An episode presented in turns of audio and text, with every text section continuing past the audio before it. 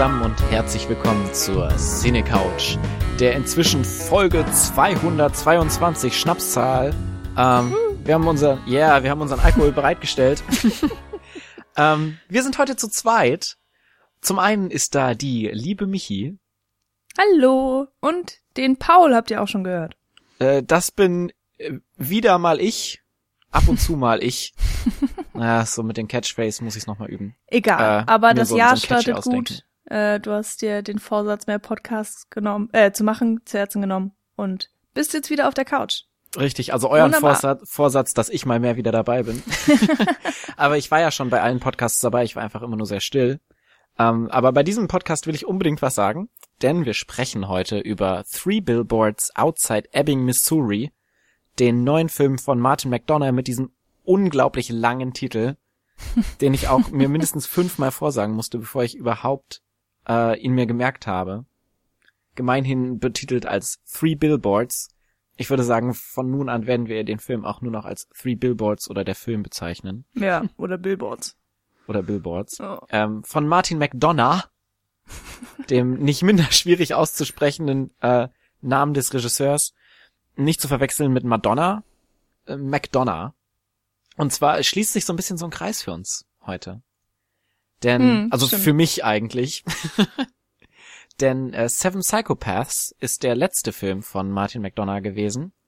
Und Seven Psychopaths, Psychopaths, war tatsächlich auch der allererste Film, den wir äh, damals noch bei Watchman, mhm. bei unserem ersten, also wie die Cinecouch ja früher hieß, besprochen haben. Und ähm, da warst du noch nicht dabei, Michi, nicht wahr? Nee, das, äh, traurigerweise, ja. Das äh, erste Projekt lief ohne mich. Aber es war Weil auch wir tatsächlich... alle chauvinistische Arschlöcher sind. es war gar nicht nur Seven Psychopaths, es war sogar, Richtig. also auch Brügge sehen und sterben und die Folge heißt auch einfach Martin McDonough. Also es ist eigentlich eine, eine Folge über eben den Regisseur.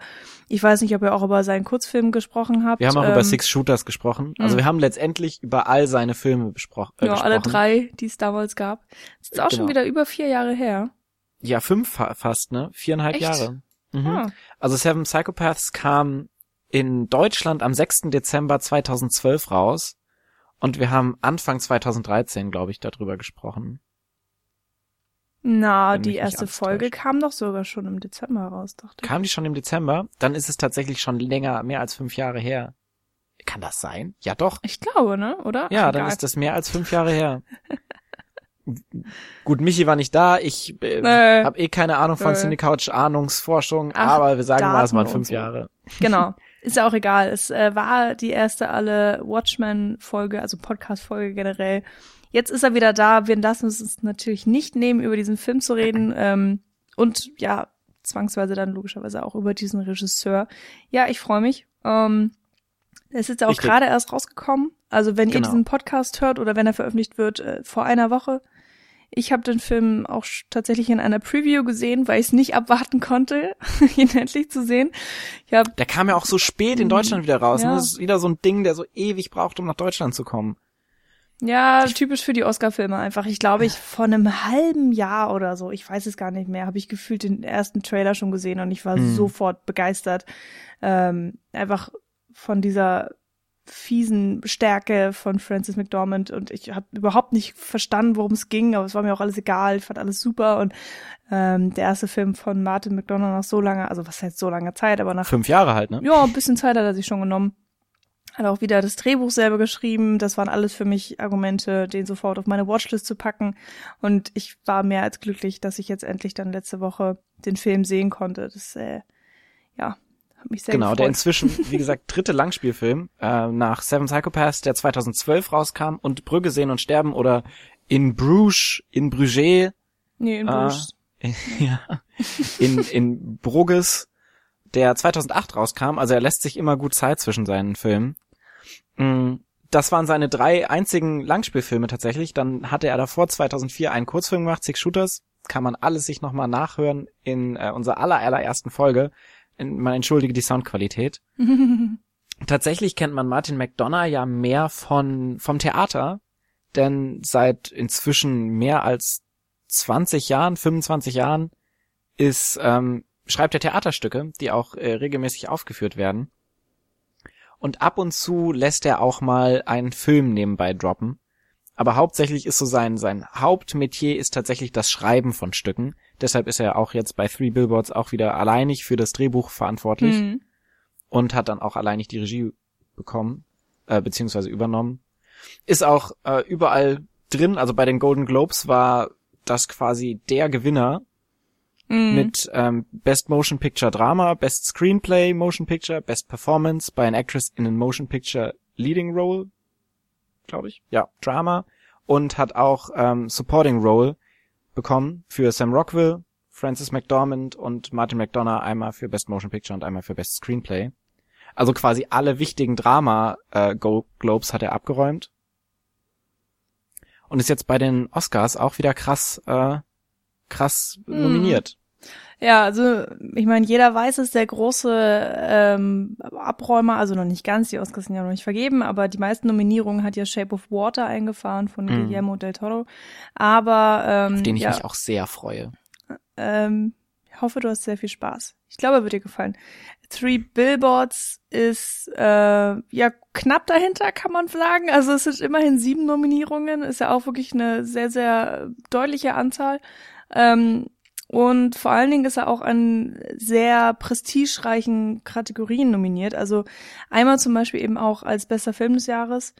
Dann ist wieder Frances McDormand, oder was heißt wieder? Also Frances McDormand ist nominiert äh, für ihre Hauptrolle. Äh, Sam Rockwell wurde Harrison für ihre unterstützende Rolle. Und der ähm, Original Score ist nominiert genauso auch wie äh, das Drehbuch. Ähm, also eben Martin McDonough da wieder. Und dann auch noch äh, für den Filmschnitt. Also Filmediting. Ähm, Und das ist das ist für für äh, Martin McDonough schon ein riesiger Sprung, weil ähm, er hat einen Oscar bisher gewonnen und zwar war das für tatsächlich äh, Six Shooters. Ah, echt? Also den Kurzfilm Oscar hat er damals gewonnen, ja. Ah, okay. Und ähm, Seven Psychopaths war genau gar nicht nominiert bei den Oscars.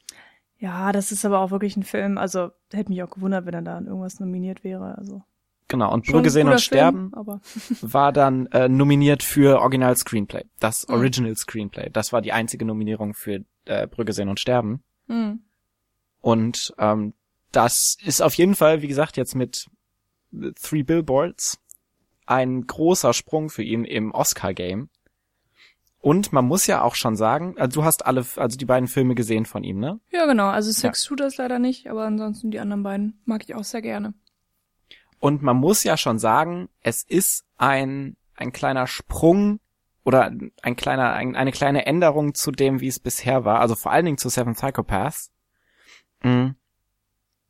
Die Martin McDonough Filme zeichnen sich ja immer durch, durch einen sehr starken schwarzen Humor aus, die immer so durchmischt mit so einem Drama-Aspekt sind oder mit so, mit so einer ganz abstrusen, sehr, manchmal auch politisch sehr inkorrekten Art und Weise, die das, äh, wo, wo einem dann teilweise das Lachen im Hals stecken bleibt. Hm. Das war bei Brügge sehen und sterben ja so das Ding, wo, äh, äh, na, wie heißt er? Wie- Colin Farrell. Ja, genau. Ja.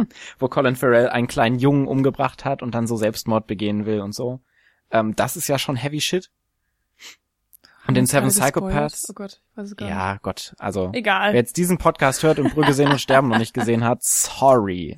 Wer jetzt Brügge sehen und sterben im Allgemeinen noch nicht gesehen hat, sorry. Und schnellstens nachholen bitte. Also vor allen Dingen, äh, wenn ihr jetzt äh, Bock habt auf Three Billboards, dann schaut euch auf jeden Fall auch noch die anderen beiden Filme an. Sehr, sehr, Mhm. sehr empfehlenswert. Ähm, genau, und in Seven Psychopaths, auch Spoiler für Seven Psychopaths. Ich warte noch mal zwei Sekunden für die Leute, die die ihre Kopfhörer aus dem Ohr jetzt nehmen. Da sterben ja auch eigentlich alle. Stimmt, aber cool. Ja, und aber es ist halt auch immer super lustig, super abstrus. Ähm, und in die Richtung geht zwar Three Billboards Outside, bla, äh, auch weiter. Aber ich war schon erstmal, ich hatte den Film noch nicht gesehen und dann habe ich gehört, okay, er ist so nominiert für Drama Mhm. Und nicht Komödie bei den äh, Golden Globes. Mhm. Und das war ja schon so, okay, krass. Also ich hätte es eher so in Komödie gesteckt. Deshalb die Ja, Frage an dich, Michi. okay. Würdest du sagen, es ist eine Komödie oder würdest du sagen, es ist ein Drama? Ich würde eigentlich wirklich deutlich sagen, dass es ein Drama ist. Also Mhm. ein Charakterdrama eigentlich. Alles dreht sich um die Figur von Frances McDormand, also eben Mildred hier in dem Film ähm, und den Leuten in ihrer näheren Umgebung, sage ich jetzt einfach mal. Und natürlich hat er humoristische Elemente und ich musste auch extrem viel lachen beim Film, aber das, also absolut keine Komödie. Und ähm, geht da gesehen sehr in Richtung eigentlich Brücke sehen und sterben, der Mhm. ja auch ein sehr, sehr witziger Film war, aber auch äh, eine große Portion Tragik in sich hatte und ein, eine Geschichte erzählt hat, die eben tiefer geht ähm, und über, ja, die wir, glaube ich, auch, oder die ihr im Podcast auch sehr viel besprochen habt. Ähm, können wir gleich drauf eingehen. Äh, für alle, die den Film nicht kennen oder ihn noch nicht gesehen haben oder wo die Sichtung vielleicht sehr lange her ist, wer weiß, wann ihr Da frage ich mich hört. sowieso immer, warum hört ihr euch einen Podcast über einen Film an, den ihr noch nicht geschaut habt? Manche machen das, manche wollen ja Empfehlungen. Weißt du? Aber dann, ich dachte, das macht man heute alles nur noch auf IMDb. Da geht man hin und guckt, okay, ist er mehr als 7,5 bewertet? Und ja, wenn ja, dann schaue ich mir an. Ja, jeder hat da, glaube ich, so seine eigenen Wege und Mittelchen. Aber egal. Ganz kurz. Wir spoilern. Ähm, ja, klar, wir spoilern äh, komplett. Das lässt sich kaum verhindern. Wobei, mal ehrlicherweise, da gibt's eigentlich auch nicht so viel zu spoilern. Aber natürlich, wir möchten jetzt euch die Kinoerfahrung nicht vermiesen. Und ähm, zu Anfang, wie immer, erstmal eine kleine Zusammenfassung. Worum geht's denn eigentlich? Also der Titel verrät ja schon einiges. Es gibt eben diese Three Billboard outside Ebbing, Missouri. Wir befinden uns in Ebbing, einer ziemlich verschlafenen Kleinstadt, ähm, in der jeder jeden kennt und nicht viel passiert. Und in dieser Kleinstadt lebt Francis, also Mildred, gespielt von Frances McDormand, äh, die vor etwa acht Monaten ihre Tochter verloren hat. Sie wurde ähm, vergewaltigt und ist äh, auf eine sehr schlimme Art und Weise dann umgebracht Verbrannt. worden. Und bis zu diesem Zeitpunkt, also eben acht Monate später, gibt es immer noch keine Verdächtigen beziehungsweise ähm, keine heiße Spur. Der Fall ist immer noch komplett offen und sie ähm, möchte die Polizei und generell auch die Gemeinde, die Leute um sie herum wachrütteln und kauft das Recht, die drei Billboards, ich hab, weiß keinen deutschen Namen dafür, Plakate, drei Plakatwände, Plakatwände? ja, sehr große Plakatwände in der Nähe ihres Hauses. Ähm, da bringt, lässt sie eben die Nachricht anbringen an die Polizei, ähm, warum ist immer noch nichts passiert und nennt auch namentlich Chief Willoughby, der gespielt wird von äh, Woody Harrelson. Woody Harrelson. Genau. Und fragt eben ganz groß nach, warum denn immer noch nichts passiert ist. Und aufgrund dessen wird die Gemeinde ziemlich aufgerüttelt. Natürlich wird eben auch Willoughby ziemlich aufgerüttelt ähm, und geht der Sache nach, ähm, aber natürlich nicht so, wie das sich Mildred gehofft hat, sondern erstmal wird sie sozusagen persönlich angegriffen, bevor da irgendwas passiert und der Fall nochmal neu aufgerollt wird. Und ähm, ja, wie sich das Also- also entspinnt, habt ihr hoffentlich im Film gesehen. Aber das ist schon ganz spannend, gerade wo du, also letztendlich ähm, ist es schwierig, so eine Story zusammenzufassen von Three Billboards, weil letztendlich passiert ja auf der narrativen Ebene so rein von ähm, von so der großen Narration gar nicht viel, sondern was so im Zentrum steht, sind ja die Charaktere. Das war ja auch das, was du Mhm. jetzt gerade ins Zentrale gerückt hast. Und so die Beziehungen untereinander und die Konflikte, die sich darüber aus ähm, austragen lassen und so die einzelnen Motivationen, die gegeneinander stehen Genau. und die äh, Hintergründe und Handlungen und so eine Kausalitätskette Ja, von Also- persönlichen Motivationen. Genau, man darf hier absolut keinen Kriminalfall erwarten oder sowas in der Art. Also ähm, es geht wirklich einfach um viele Thematiken, die wir jetzt wahrscheinlich auch im Laufe des Podcasts ansprechen werden und absolut eigentlich nicht darum, dass dieser Fall tatsächlich gelöst werden soll. Es ist kein Krimi, kein Thriller, kein Whodunit oder etwas in der Art. Ähm, aber trotzdem ist der Film voller Spannung, also finde ich jedenfalls. Und äh, Mhm. genau, was du gesagt hast, Paul, also der Film lebt von seinen Charakteren, er lebt davon, von diesen Begegnungen, die innerhalb des Films stattfinden, dass die Dorfbewohner, die sich alle gegenseitig ziemlich gut kennen, ähm, Dorfbewohner muss ich immer so an Werwolf denken, wenn man das Wort Dorfbewohner nennt. ja, Dorfbewohner ist vielleicht Stadtbewohner, eigentlich äh, es ist ja kein wirkliches. Ebbing-Bewohner, nennen wir sie Ebbing. Ebbing-Bewohner. Die Ebbinger.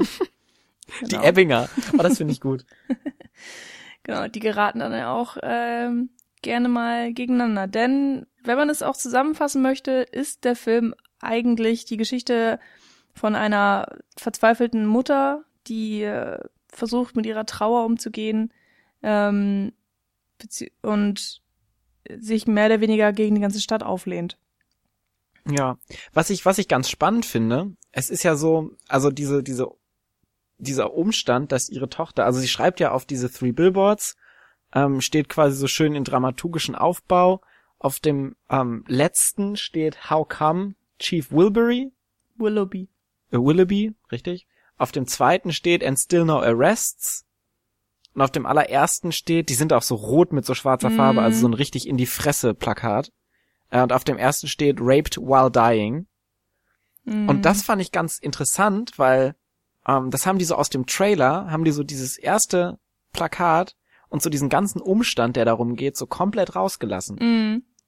Also das ist so in den ersten fünf Minuten wird es schon so aufgeklärt, aber es hat schon so einen krassen Impact. Also der Film fängt so damit an, dass man quasi diese, diese, also man folgt dem Auto von, ich glaube Sam Rockwell ist es, mhm. der so diese, diese Billboards, die Plakatwände zurückfährt und quasi in der Reihenfolge, in der ich sie gerade genannt habe, diese liest und dann kommt so dieser Shot auf das erste Plakat, wo drauf steht Raped while dying, wo ähm, dann klar ist, okay, darum geht es und das ist schon so dieses dieser Einstieg in den Film. Deshalb ist es wahrscheinlich tatsächlich rechtfertigt, das nicht als Komödie zu bezeichnen, diesen Film.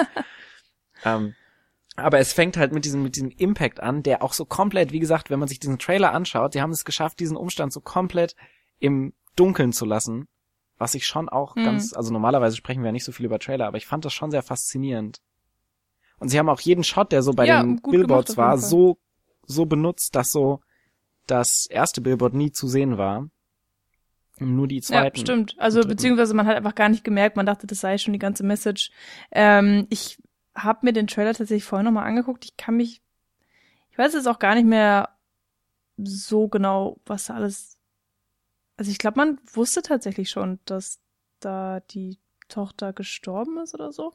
Egal, also aber Trailer, lustigerweise. Ich habe mir jetzt nicht alle Trailer angeschaut, aber tatsächlich kommt das in dem Trailer, in dem ich geguckt habe, war es so komplett unklar, um was es geht. Hm. Okay, ja, ich kann es nicht mehr genau sagen, aber hm, ja. so oder so, es hat eigentlich wirklich perfekt funktioniert, weil als ich dann im Kino war mit äh, zwei Freunden ähm, und äh, die eine Freundin, die dabei war, die habe ich mehr oder weniger so mitgeschleppt und sie wusste auch gar nicht richtig, worum es geht. Und dann habe ich ihr erzählt, ja, die, die Tochter geht, äh, wird entführt oder so, oder die ist einfach weg und sie, die Tochter muss jetzt gefunden werden. Weil ich echt dachte, darum geht's. Und dann, ähm, als das dritte, die, die das dritte Billboard dann ähm, ent, ja, nicht äh, entblößt wurde. Ja, das kann man doch nicht sagen. nicht in einem Rape while dying Kontext sollte man entblößt hm. lassen, ja. Also als das dritte Billboard dann gezeigt wurde, war ich auch schon so, oh, ja, hm, da war ich total fehlinformiert oder habe mich fehlleiten lassen oder mir falsche Informationen gemerkt, ist auch egal. Äh, ist ein äh, großer Effekt, der dieses dritte Billboard tatsächlich hat und der mich als Zuschauer geschockt hat und ähm, genau das soll es ja eben auch tun. Also einerseits so, man soll als Zuschauer geschockt werden, äh, mitgerissen werden und gleichzeitig natürlich auch die, an die das Billboard überhaupt gerichtet ist, also an die Polizei von Ebbing, Missouri, weil die ja in den Augen von Mildred die ganze Zeit nichts getan haben oder eben nicht genug getan haben, um den Fall ihrer Tochter aufzuklären und den Schuldigen zu finden und natürlich eben auch dann ähm, entsprechend zu verhaften. Und äh, ja, so ist es dann ja im Film tatsächlich auch. Ähm, diese Billboards setzen alles wieder ins Rollen und alles, was wir im Film eben sehen, passiert nur aufgrund dieser Billboards und aufgrund dieser extremen äh, Wortwahl, die sie auch da getätigt hat. Also ich meine, sie ist ja noch nicht mal großartig plakativ, aber ähm, ja, Rape while dying ist dann auch. Ich finde sie schon sehr plakativ, hart. um ehrlich zu sein. Nee, aber, nee, plakativ, also das wäre ja auch, das ist äh, ja, ja. es beschreibt ja zum Beispiel dich. nichts oder so. Also es sind ja keine tausend Adjektive oder so, sondern ja. Ja, das stimmt. Aber das ist halt, also genau das ist ja auch das, das was, also auch so Martin McDonough ist so ein, also er ist halt einfach ein genialer Schreiber.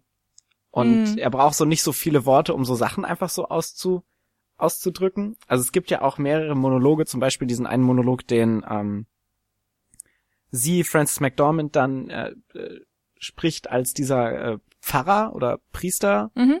bei ihr zu Hause ist. Mhm. Und das sind halt einfach auch so Momente, wo du so denkst, okay, das ist so gut geschrieben, weil er vergleicht dann, er sie vergleicht dann ja die Gangs von New York Mhm. mit ähm, mit dem Pastoren, die so Kinder äh, vergewaltigen Mm. beziehungsweise Kinder angefasst haben, so diese ganze Kinder ähm, Naja, Geschichte die Gangs vergleicht Kirche. sie erstmal mit der katholischen Kirche generell sozusagen. Einfach, äh, Genau. sie vergleicht eine Gruppe mit einer anderen Gruppe und welche Ähnlichkeiten da eben vorliegen. Genau, dass du halt bei der Polizei, bei der Gang ähm, mit drin hängst für die Ver, Ver, Verunstaltung, für die für die äh, Für die schlechten? Taten anderer, die aus der Gang kommen. Genau, weil du halt in der Gang drin bist Genau. und so Mitstraftäter bist. Und Ja. das hat sie letztendlich dann auch auf die katholische Kirche äh, übertragen. Genau. Aber letztendlich geht es vor allen Dingen in Three Billboards um drei Personen, die das Ganze thematisch so wirklich erfasst. Und das sind eben Frances McDormand. Äh, wie heißt die Figur von ihr nochmal? Mildred. Mildred, genau. Mildred, dann sind es ähm, der Chief äh, Willoughby, das ist Mhm. eben Woody Harrelson, und der Hilfspolizist oder der der Straßenpolizist Dixon, gespielt von Sam Rockwell, der so ein bisschen Woody Harrelson als Vaterfigur auch ansieht. Boah, Und als so ein bisschen- Mentor auf jeden Fall. Ja, oder so Vaterfigur Mentor, ist genau. jetzt vielleicht ein bisschen viel, aber Mentor, ja. Ja, und so ein bisschen äh, hilflos durch das Leben storkselt. Und die haben halt alle drei so ihr eigenes, äh, ihre eigene Vergangenheit. Also die von, von Mildred ist äh, ja schon klar. Mhm. Das ist eben ihre Tochter, die gestorben ist. Sie hat noch einen weiteren Sohn. Ähm, die waren beide ungefähr gleich alt, so 16, 17, 18 rum. Mm, Sam Rockwell lebt so alleine mit seiner Mutter, ist so voll das Muttersöhnchen noch. Und seine Mutter ist so eine klassische ähm, amerikanische Dorfrassistin, die so alleine auf dem, ja, also schon so, oder? Und sie sitzt halt so alleine auf ihrer Couch, schaut so Reality-TV, trinkt ihr Bier und zieht so über die Ausländer ab, über die Mexikaner und über Mhm. die Spanier und so alles und die Schwarzen und überhaupt und ist so ein bisschen der, das, die moralische Instanz, insofern man das so nennen kann, von Sam Rockwell. Also Sam Rockwell ist halt sehr seiner Mutter, auf seiner Mutter fixiert, auch so meinungsmäßig. Und dann haben wir Woody Harrelson, der eine Frau hat, zwei Kinder, und so, so ein Gehöft, wo so Pferde sind, dem geht's eigentlich sehr gut. Ja, außer Ja, ihm. so nennt man das doch, oder? Oh, ich habe keine Ahnung, wie man das nennt. Ein Stall, hätte ich jetzt gesagt. Er hat zwei Genau. Pferde. Er hat so. zwei Pferde und zwei Kinder. Alles, was man braucht. Und Krebs. Yay. Und Krebs, yeah! Wie könnte dieses, diese. Story noch, noch dramatischer werden? Ja, Genau. aber da, da, was natürlich schwierig ist, wenn man jetzt versucht, die Charaktere äh, in so ein paar Sätzen zu beschreiben, ist, dass man denen einfach überhaupt nicht gerecht werden kann. Also das macht auch äh, die, diesen Film aus. Ähm, also ja, die Charaktere an sich und wie großartig sie geschrieben sind und wie komplex sie geschrieben sind und mit mit einer ja Bedachtheit auch und mit einer Tiefe. Also du hast jetzt zum Beispiel ganz kurz äh, Sam Rockwell so als äh, schwierigen Cop, Muttersöhnchen und äh, Rassisten irgendwie so ein bisschen abgewickelt und das stimmt auch alles. Du hast absolut recht.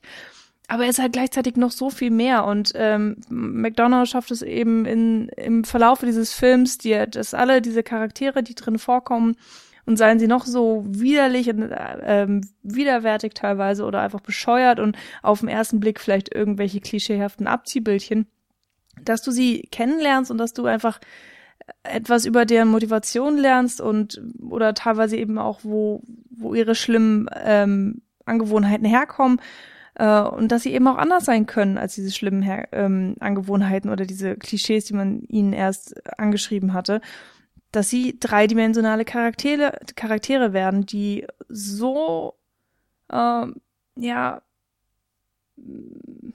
wie soll man das sagen? Die sind einfach so, also Sie sind halt reell. ambivalent. Sie haben so eine ja, genau, Ambivalenz ambivalent auf jeden letztendlich. Fall. Ähm, Also- und ich finde, das zeigt sich, also es zeigt sich so extrem häufig, wo auch, ähm, also der, wir haben ja schon, also es, es gibt so diese Doppelambivalenz, die sich so durch Martin McDonough ja auch so durch, sein Gesamt, Gesamtwerk irgendwie immer zieht.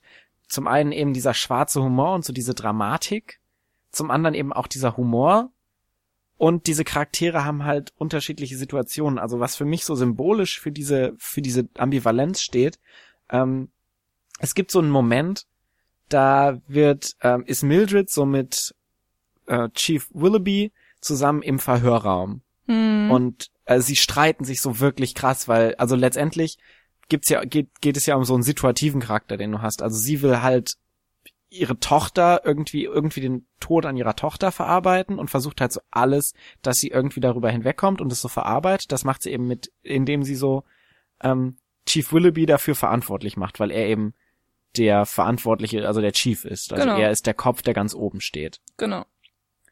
Und ähm, damit ist er für sie so das Angriffs, die Angriffsfläche. Und ähm, für Chief Willoughby ist es eben andersrum, dass er so in seinem Job so komplett gegen diese Person Mildred ist, die ihn so verantwortlich macht.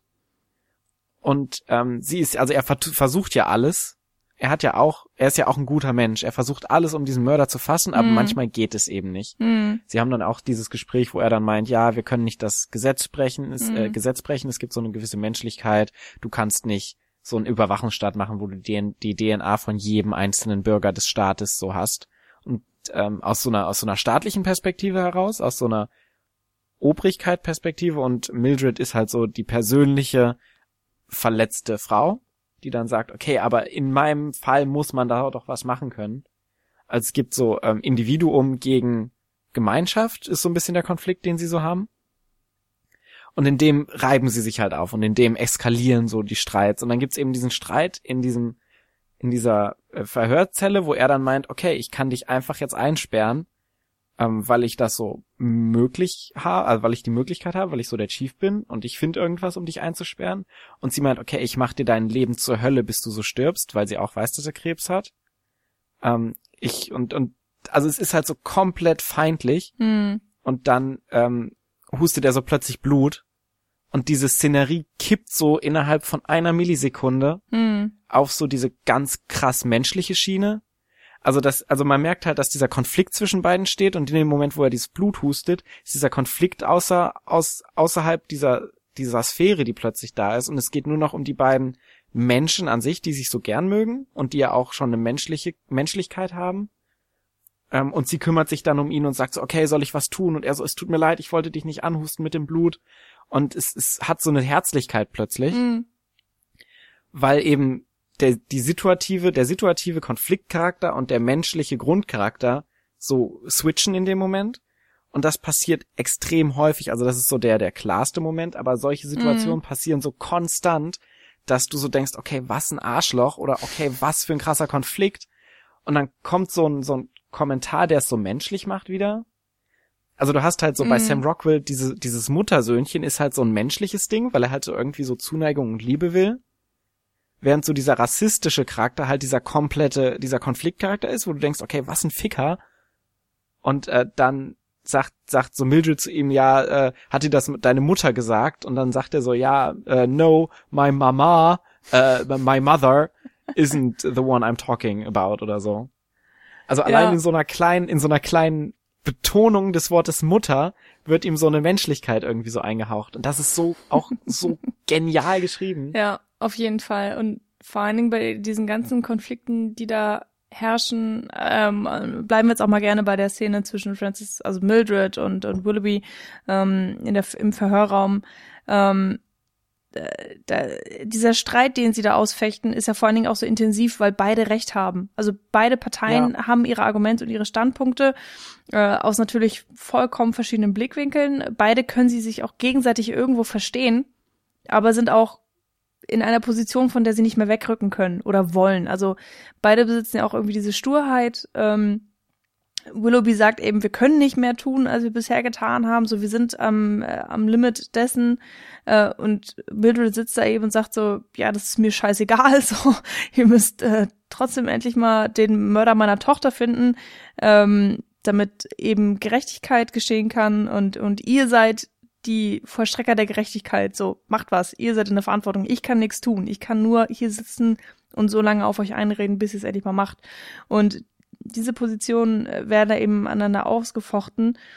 Und auch als Zuschauer sitzt man eben da und äh, kann die alle Argumente nachvollziehen und äh, ja, sitzt sozusagen live immer ja bei diesen Diskussionen mit dabei und kann sich eigentlich nicht wirklich für irgendeine der Seiten entscheiden. Und das macht der Film auch so, er macht den Film so genial. Ähm, und deswegen macht er auch so viel Spaß beim Zugucken, weil es einfach kein richtiges Schwarz oder Weiß gibt. Also du hast schon äh, gesagt, also die Charaktere sind ambivalent, aber auch die ganzen äh, Situationen, die da stattfinden, sind irgendwie ambivalent, weil mh, mm, man auch gar nicht genau weiß, ob jetzt tatsächlich Fehler stattgefunden haben ähm, und man keinen Sündenbock hat, sondern es gibt eben diese verschiedenen Personen, alle haben ihre Geschichte, alle haben ihre Fehler und ihre Probleme und alle ja bilden sie irgendwie ein Gesamtbild, was funktioniert und was passt und was man so eigentlich als Zuschauer auch gar nicht ändern kann, weil sobald man eine Sache ändert, macht man was anderes kaputt und das funktioniert nicht. Und das macht wirklich auch die Stärke dieses Films aus und dieses Drehbuchs und da merkt man, wie gut durchdacht alles ist und wie ähm, ja, dass man es eben auch mit mit wirklichen Charakteren hier zu tun hat, nicht mit irgendwelchen mm, Klischee-Helden, also der Klischee-Cop, der nicht mehr schlafen kann, alle Akten durchwühlt und ähm, jedem Hinweis nochmal in seiner Freizeit nachgeht, nur um diesen einen Fall zu lösen, damit er, bevor er am Krebs krepiert, nochmal irgendwie eine letzte gute Tat machen kann als Cop. Ähm, so, nee, den gibt's nicht, sondern du hast hier irgendwie einen ganz normalen Cop, so wie man ihn mm, viel wahrscheinlicher auch im echten Leben kennenlernen kann. Und, und diese, äh, ja, dieses am, am Boden bleiben, sage ich jetzt einfach mal, ähm, hatte McDonough ja auch schon vorher in seinen Filmen. Also ich finde vor allen Dingen Brügge sehen und sterben, aber das mhm. auch ziemlich deutlich nochmal rausgespürt. Und äh, also ich, ähm, ich habe das Gefühl, dass die beiden Filme mehr miteinander zu tun haben oder besser sozusagen zueinander passen als äh, Seven Psychos und Three Billboards. Aber egal, wir wollen jetzt ja nicht die Filme miteinander vergleichen, aber ich finde, man, man sieht schon so ein bisschen so einen roten Faden in seinen äh, drei Langspezi Lang Langzeit, Langspiel, Langspielfilm. Langspielfilm. Man sieht den roten Faden. Und ähm, bei Three Billboards habe ich wirklich das Gefühl, er hat ähm, das ist so ein bisschen ja perfektioniert einfach, wie mhm. er seine Charaktere schreiben möchte und wie er eben sie auch aufeinander loslassen möchte, weil du hier dieses äh, super interessante Dreiergespann hast, eben aus den beiden Cops und Mildred und ähm, ja, es ist, äh, ist einfach Gold wert. Es funktioniert unglaublich gut. Und genau das sind auch die Charaktere, an denen man sich noch in ein paar Jahren erinnern wird. Äh, oder auch an diese Situation mit dem Bluthusten oder sowas. Also, ich meine, natürlich ist das auch ein sehr interessantes Bild, mal davon abgesehen. Aber es sind alle Situationen, die äh, dich als Zuschauer auch super mitnehmen und einen Eindruck hinterlassen und mhm. insgesamt natürlich auch so ein, ein Gesamtbild konstruieren, was ich auch schon mal so ein bisschen gesagt hatte, was einfach ja. perfekt funktioniert. Du merkst halt auch, dass ähm, Martin McDonough so ein, so ein, äh, so ein, so ein, äh, so ein Charakterschreiber ist. Also er mhm. arbeitet ja auch relativ viel mit den gleichen Schauspielern. Ähm, also die Rolle für von Mildred war auch für Francis McDormand geschrieben. Also er hatte sie so direkt im Kopf und Woody Harrison hat ja auch schon in Seven Psychopaths, mitge Psychopaths mitgemacht, genauso wie mhm. Sam Rockwell. Ähm, und im Allgemeinen mit Sam Rockwell arbeitet er auch bei Theaterstücken öfter mal zusammen. Mhm. Äh, die bei ihr, der bei ihm im Theater, also, ach, es ist ganz ungewohnt. Ich bin tatsächlich, glaube ich, mal ein Experte zu was. ich habe ja tatsächlich auch zwei seiner Theaterstücke schon gelesen. Ja, cool. Äh, Behanding in Spokane und The Pillow Man. Vor allen Dingen The Pillow Man ist auch, also es ist auch wieder so ein klassisches Martin McDonough Ding. Da kann man sagen, ist so das, ähm, Nee, er hat so zwei Sachen. Einmal ist, also deshalb stimme ich dir schon zu, dass Seven Psychopaths so ein bisschen in so eine andere Richtung geht, weil das wieder so ein Meta-Ding ist. Und ähm, mm. er da so in so eine Meta-Ebene geht. Mm. Und mhm. hier ist es mehr so die, die direkte Involvierung, die du so hast. Und Seven Psychopaths hat ja auch so diese, dieses Meta-Ding, genauso wie Pillow Man, so um Schreiben von Stücken und Geschichten geht. Und äh, Christopher Walken hat er relativ viel gemacht mit, der ist jetzt in dem Film nicht dabei.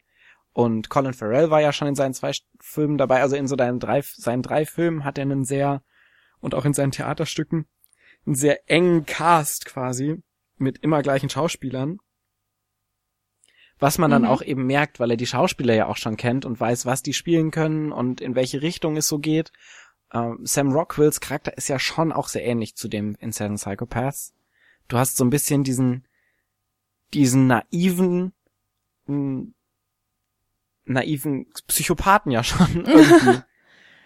Also er ist ja schon so ein bisschen, aber mit einem guten Herz. Aber, also es, aber es ist ja Mhm. schon so ein, so übermäßig gewalttätig. Also in Ja, Seven er ist einfach ein, ist äh, er ist hier vor allen Dingen auch einfach ein widerliches Arschloch. Also, auf aber trotzdem hast du am Ende, du hast Mitleid mit ihm oder du fühlst mit ihm mit und du merkst, dass er auch einen guten Kern hat. Aber er ist, er ist ein Rassist und ein widerliches Arschloch und ja, neigt Aber du nicht, merkst ja auch, wo äh, es vor herkommt. Also das ja, genau.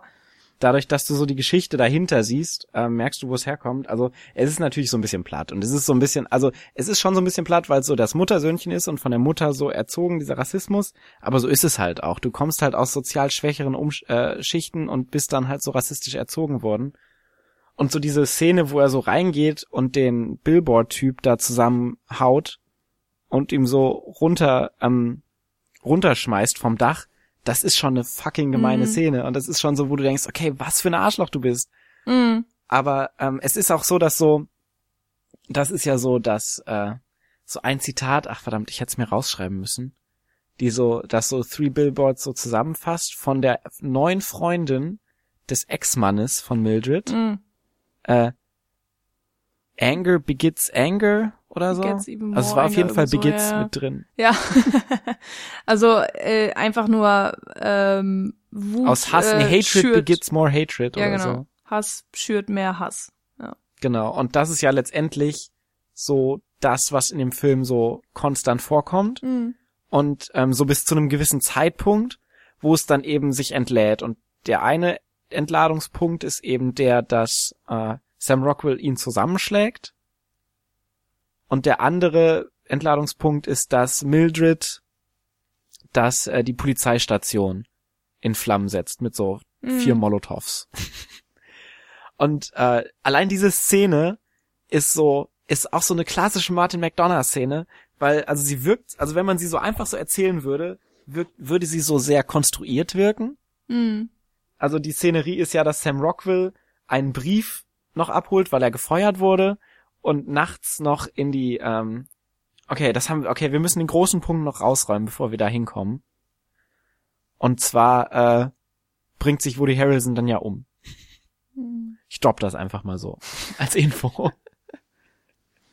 Also so ungefähr in der Mitte des Films ähm, bringt sich Woody Harrelson selber um. Und das ist dann so der Moment, wo so Sam Rockwell, der so vorher so wie gesagt so der Mentor und so einfach nur der Naivling war, der ihm so hinterher rennt, so mehr Gewicht hat, weil er so nicht mehr diese Person hat, an die er sich hält. Und ähm, darauf geht er ja so völlig crazy und haut ihn dann so, äh, schlägt ihn so zusammen und will so komplett äh, Riot gehen und bekommt dann eben noch diesen Brief von Woody Harrelson, den er dann abends, nachts im, in der Polizeistation abholen soll, weil er auch kein Polizist mehr ist. Und er liest das so und er bekommt so diesen sehr mitfühlenden Brief von ihm, von, von Woody Harrelson, der so an ihn glaubt und das Gute in ihm und so ein bisschen, also das ist so der Emanzipationsmoment von, von Sam Rockwell. Der natürlich auch so auf so einer sehr naiv, naiven Grundhaltung basiert. So das Kind, das jetzt auch mal was richtig machen will. Also er wird jetzt nicht zu so einem eigenständigen handelnden Typen, aber so dieses, diese Aussprache, die er quasi mit diesem Brief hat, ähm, öffnet ihm so ein bisschen die Augen, was für ein Arschloch er ist und er meint so, okay, ich will jetzt was richtig machen. Und während er diesen Brief liest und so Musik dabei hört, ähm, wird im Hintergrund halt diese Station abgefackelt, in der er gerade sitzt. Ähm, weil Mildred denkt, dass Sam Rockwell ihre Billboards in Brand gesetzt hätte.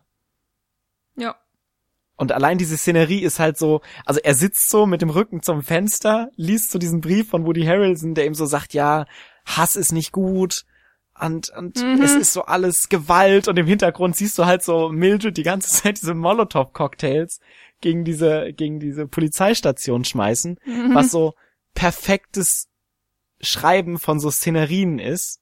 Und es ist also, allein diese Szenerie ist so, zeigt so, wie genial so Martin McDonough einfach schreibt. Weil das, es ist ungefähr so, wie, wie sie eine Situation in Brücke sehen und sterben, wo sich dann Colin Farrell umbringt. Beziehungsweise nicht umbringt, wo, äh, Umbringen umbringen will, gleichzeitig mit, ähm, hier, wie heißt er? Ma Mad Eye Moody. Ja, genau. Äh, der Ihre. Ach, Ihre, äh, hier. der Vater von dem Typen aus Star Wars. Gleason. Hier, genau. Gleason, Brandon Gleason, Brandon genau, Gleeson. sehr gut. Wo Brandon Gleason soll ihn ja umbringen und ähm, exekutieren oder erschießen und er will ihn gerade erschießen und in dem Moment zückt so Colin Farrell seine Pistole und will sich so selbst umbringen und wird so von Brandon Gleason davon abgehalten. Was so ein, so ein komprimierter Moment von so verschiedenen Motivationen sind, die so Einfach totale Absurdität eigentlich. genau, die so, so absurd sind, aber irgendwie eine, so nachvollziehbar sind, weil die, die Verkettung, die dahin geführt Mhm. hat, so Sinn ergibt. Mhm. Und ähm, also diese Momente kannst du nicht einfach so kreieren, sondern die musst du ja erarbeiten dir. Ja. Durch Reaktion und äh, Aktion und Reaktion. Und genau so ein Moment ist dieser Polizei steht in Flammenpunkt für mich. Weil es, also es ist ja auch so ein bisschen der Wendepunkt von dieser ganzen Hassgeschichte. Schon, weil- ja. Sam Rockwell dann ja so die Unterlagen rettet, dann rausstürzt aus diesen Flammen und ähm, so Verletzt wird, muss man auch erstmal sagen. verletzt wird, genau, dann ins Krankenhaus kommt und dann auch auch wieder klassisch Martin McDonough in die gleiche äh, in die gleiche Krankenstation und in das gleiche Zimmer kommt wie der Typ, den er zusammengeschlagen hat, Mhm. Den der ihn so erstmal nicht erkennt, weil er so einen Turban um den Hals hat oder um den Kopf hat, weil er ja so komplett Verbrannt. verbrannt ist. ja. Und ähm, der bietet ihm ja dann trotzdem so Orangensaft an und äh, ab dem Moment, äh, also das ist so quasi so der der erste Moment, der den Hass so durchbricht. Mhm. Und äh, ab dann fängt es ja fängt es ja an, so diese Emanzipation von Sam Rockwell durchzugehen, der dann eben plötzlich auf der Seite von Mildred ist und nicht mehr gegen Mildred und versucht ihr so zu helfen und so versucht diesen diesen Mörder zu fassen, als so sein sein Zeichen von ich bin ein guter Mensch. Mhm. Genau. Und äh, allein, wie gesagt, diese, diese Absurdität dieser Szene, wo so die, das in Flammen steht, so Sam Rockwell so mit so ähm, naiven großen Augen diesen Brief liest und im Hintergrund lodern die Flammen Mhm. und er hört so Musik. Und das ist auch, also das ist auch so ein Ding, wo wir gerade so von lustig und dramatisch sind. Mhm. Allein diese Szene, wo so Sam Rockwell Musik hört, wird ja so direkt nach dem, also es gibt schon mal eine Szene vorher, wo er so Musik Genau. hört. Und die wird so direkt nach dem Selbstmord von Woody Harrelson geschnitten. Was ja so, also es war so ein überdramatischer Ach, Moment stimmt. und ich habe halt echt mitgelitten. Ja. Und ich habe auch echt Tränen geweint. Weil er sich so umbringt in, im Pferdestall. ja, ja, da und kommen wir gerade noch das, dazu. Aber, Okay, ähm, aber und direkt danach wird so, er bringt sich um, Mhm. du siehst, wie er so auf dem Boden liegt, Schnitt, du hast so Sam Rockwell, der so mit seinen Kopfhörern so munter hin und her ähm, wackelt und so mitsummt, so ganz schlecht, mhm. was halt schon so ein krasser Bruch ist und diese Bruche, Brüche kommen so konstant in diesem Film und die werden so, sind so, also ich kann sie gar nicht beschreiben, weil sie so genial sind. Ja, es ist äh, wirklich schwierig, ähm, das alles zu beschreiben, weil auch so viel passiert generell. Also bei kurz bei der Sache mit dem Polizeirevier muss ich nochmal einfach klar deutlich sagen, dass Francis Mc- McDormand ja nicht vorhatte, ähm, also Mildred hatte nicht vor, Dixon abzubrennen. Sie hat ja extra dann vorher nochmal ähm, im Polizeirevier angerufen. Stimmt. Mehrfach. Ja. Und äh, als dann eben keiner das Telefon abgenommen hat, hat sie gedacht, ja, okay, das Polizeirevier ist leer. Und äh, im Anschluss daran hat sie dann ja angefangen, die Molotow-Cocktails zu werfen. Von daher ist es eben Genau. sehr unglücklich. Und Dixon dass, hat es halt nicht gehört, weil Genau. er die Kopfhörer im Ohr hatte. weil er die Kopfhörer drinne hatte, was dann ein sehr, sehr, ja, unglücklicher Moment ist und ähm, die Konsequenz eben ihres zwar einigermaßen überlegten Handelns, aber trotzdem noch extrem gefährlich und irrational und einfach, ähm, ja, aggressiv. Ich meine, sie ist eine, eine Straftäterin, setzt mal mit Molotow-Cocktail ein Haus in Brand. Also das ist, ähm, ja, sagt schon viel über ihre Persönlichkeit eben auch aus. Und der Moment, wo dann der verletzte Dixon aus dem Haus kullert, äh, ist für sie auch wirklich ein, ein riesiger Schockmoment, weil das das Letzte war, was sie wollte. Sie wollte ja niemanden verletzen, sie wollte einfach nur so viel Druck wie möglich ausüben, damit endlich ihr geholfen wird und eben auch ja dem dem Beziehungsweise es war ja so dieser, dieser Racheakt, weil ähm, sie ja dachte, die Polizei hätte ihre Billboards ja, abgefackelt. ja, stimmt, genau, das auch. Ähm, oder das es war dann so Gleiches mit Gleichem mehr. bekämpfen. Und ja, sie hat einfach ihrer, ihrer Wut und all ihren Aggressionen freien Lauf gelassen und die direkte Konsequenz war dann eben ein, ein verletzter Mensch. Und da ist auch wieder so wunderbar, dass man merkt, so sehr wie sie selber auch Dixon nicht leiden kann. Und sie hat ihn ja auch beschimpft und fertig gemacht und seine ganzen Schandtaten rausgestellt und ist drauf rumgetreten. Ähm, so sehr leidet sie in dem Moment, wo er eben verletzt auf dem Boden liegt, auch mit ihm mit und äh, sie, ähm, ja, wie sagt man das? Ihr tun ihre Taten einfach wirklich leid. Und das macht alles auch, äh, da muss man einfach mal auch kurz Francis McDormand rausstellen, nochmal, äh, weil es in dieser Szene, glaube ich, keinen Dialog gibt. Also man, man kann es ihr wirklich alles einfach vom Gesicht ablesen.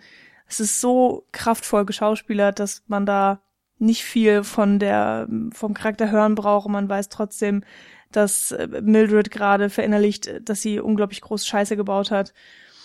Und ähm, kurze Zeit später kommt dann ja diese ähm, diese Dinner-Szene, wo dann ihr Ex-Mann auf sie zukommt, der dann meint hier, äh, Hatred begets even more hatred oder so. Also die Freundin von ihm meint das. ja, genau. Pamela. What? Pamela said that? Begets? ist auch wieder äh, wunderbar gemacht. Naja. Oder sehr witzig, wie ich fand. Und das, ähm, dieser Spruch äh, verwörtlicht ja eigentlich nur alles, was sie vorher schon gefühlt hat. Und ja, da haben wir so ein bisschen diesen, diesen, oder das heißt ein bisschen eben diesen Turning Point, äh, den du auch schon angesprochen hattest, wo dann die äh, Leute ähm, endlich mal verstehen, dass sie nicht einfach so weitermachen können. Weil dann wäre der Film auch komplett anders weitergegangen. Dann hätten die sich wahrscheinlich in irgendeinem Shootout erschossen und damit wäre ja auch niemandem geholfen. Und, und dann wäre es wieder Seven Psychopaths gewesen. Ja, stimmt. Und ähm, das ist irgendwie auch schön, das macht ja diese Menschlichkeit aus, äh, die in diesem Film so großartig zum Tragen kommt, dass alle eben ihre Fehler haben, weil auch Francis McDormand ist ja jetzt wirklich, oder Mildred besser gesagt, keine Figur, die man großartig toll findet. Sie, sie ist irgendwie anstrengend, sie ist eine, eine starke, taffe Frau, sie steht für sich ein, aber Gleichzeitig scheißt sie auch irgendwie auf alle Leute, die um sie rumstehen. So, es wird auch direkt mal angesprochen im Film, so sie lächelt nie, sie ist niemals gut gelaunt. Die hat natürlich auch. Für ihren Sohn ist sie eine Scheißmutter. Ja, sie hat natürlich auch einigermaßen gute Gründe dafür. Aber man kann sie jetzt nicht wirklich lieb haben. Äh, man fühlt natürlich mit ihr mit und sie ist so der Ankerpunkt des ganzen Films. Äh, Na, allein durch ihr Drama, das ja schon das Größte ist irgendwie, mm. ähm, wird sie ja schon so als sympathische ähm, oder empathische, äh, also als Empathieträger für den Zuschauer so gesehen genau. letztlich. Genau. Aber du hast eben nicht diese verletzliche Hausfrauenmutter, die ähm, irgendwie weinerlich zur Polizei geht und, und darum bettelt, dass der Fall neu aufgerollt wird. Äh, und sie tut sozusagen so im Sinne von euch, ich mache alles für euch, wenn ihr nur den Täter findet oder so. So ist es ja eben nicht sondern sie ist eine äh, Zum Glück. ja ganz merkwürdiger Charakter oder was auch immer. Und na sie ist halt sehr ähm, radikal ne? Ja genau das auch. Und und ja also wie schon gesagt alle haben eben Fehler und und Charakterzüge die sie nicht so als perfekte Menschen dastehen lassen und ähm, dadurch, dass sie im Film dann auch noch diese Lernkurve haben, dass sie eben irgendwann realisieren, dass es so nicht weitergehen kann, dass sie sich selber verändern müssen, weil sie nur das können. Also du kannst ja nie die Umstände um dich äh, selber großartig verändern oder die Menschen um dich rum, sondern ja nur dich selber. Und das realisieren sie dann und das ist auch der Moment, wo sie sich so ein bisschen, also Sam Rockwell ja auch zum Mildred annähern können und so ein bisschen am gemeinsamen Strang ziehen und der Film endet ja dann auch damit, dass die beiden im Auto sitzen und ja, potenziell ein Mordplan. Man weiß es nicht. Was ja auch wieder so potenziell absurd ist. Sie helfen ja. sich. Ja, eigentlich äh, haben sie sich geeinigt, dass Wut und Aggression nichts bringen und äh, die Lösung ist dann, ah ja, lass mal hier Vergewaltiger umbringen und unsere unsere Trauer und unsere Wut so kanalisieren. Ähm, ich meine, der Film hat äh, lässt es offen, äh, vielleicht weiß nicht, ob wir jetzt über das Ende sprechen wollen oder noch an einem anderen Punkt. Aber ähm, äh, das ist trotzdem ergibt halt alles Sinn und auch dieses offene Ende ergibt Sinn. Es passt. Ich finde, wir können jetzt ruhig auch über das Ende sprechen. Ja, ne? Machen wir das. Machen wir das einfach. Muss nicht das Ende des Podcasts sein, aber egal. Und ähm, dass ja, dass sie sich eben dazu entschließen, so wenigstens irgendeinen Vergewaltiger sozusagen zur Strecke zu bringen oder zur ähm, ihre eigene Art von Gerechtigkeit auszuüben. ähm, passt perfekt für den Film, auch wenn man jetzt nicht weiß, ob sie es tatsächlich tun werden oder nicht, aber das ist ja auch nicht wichtig.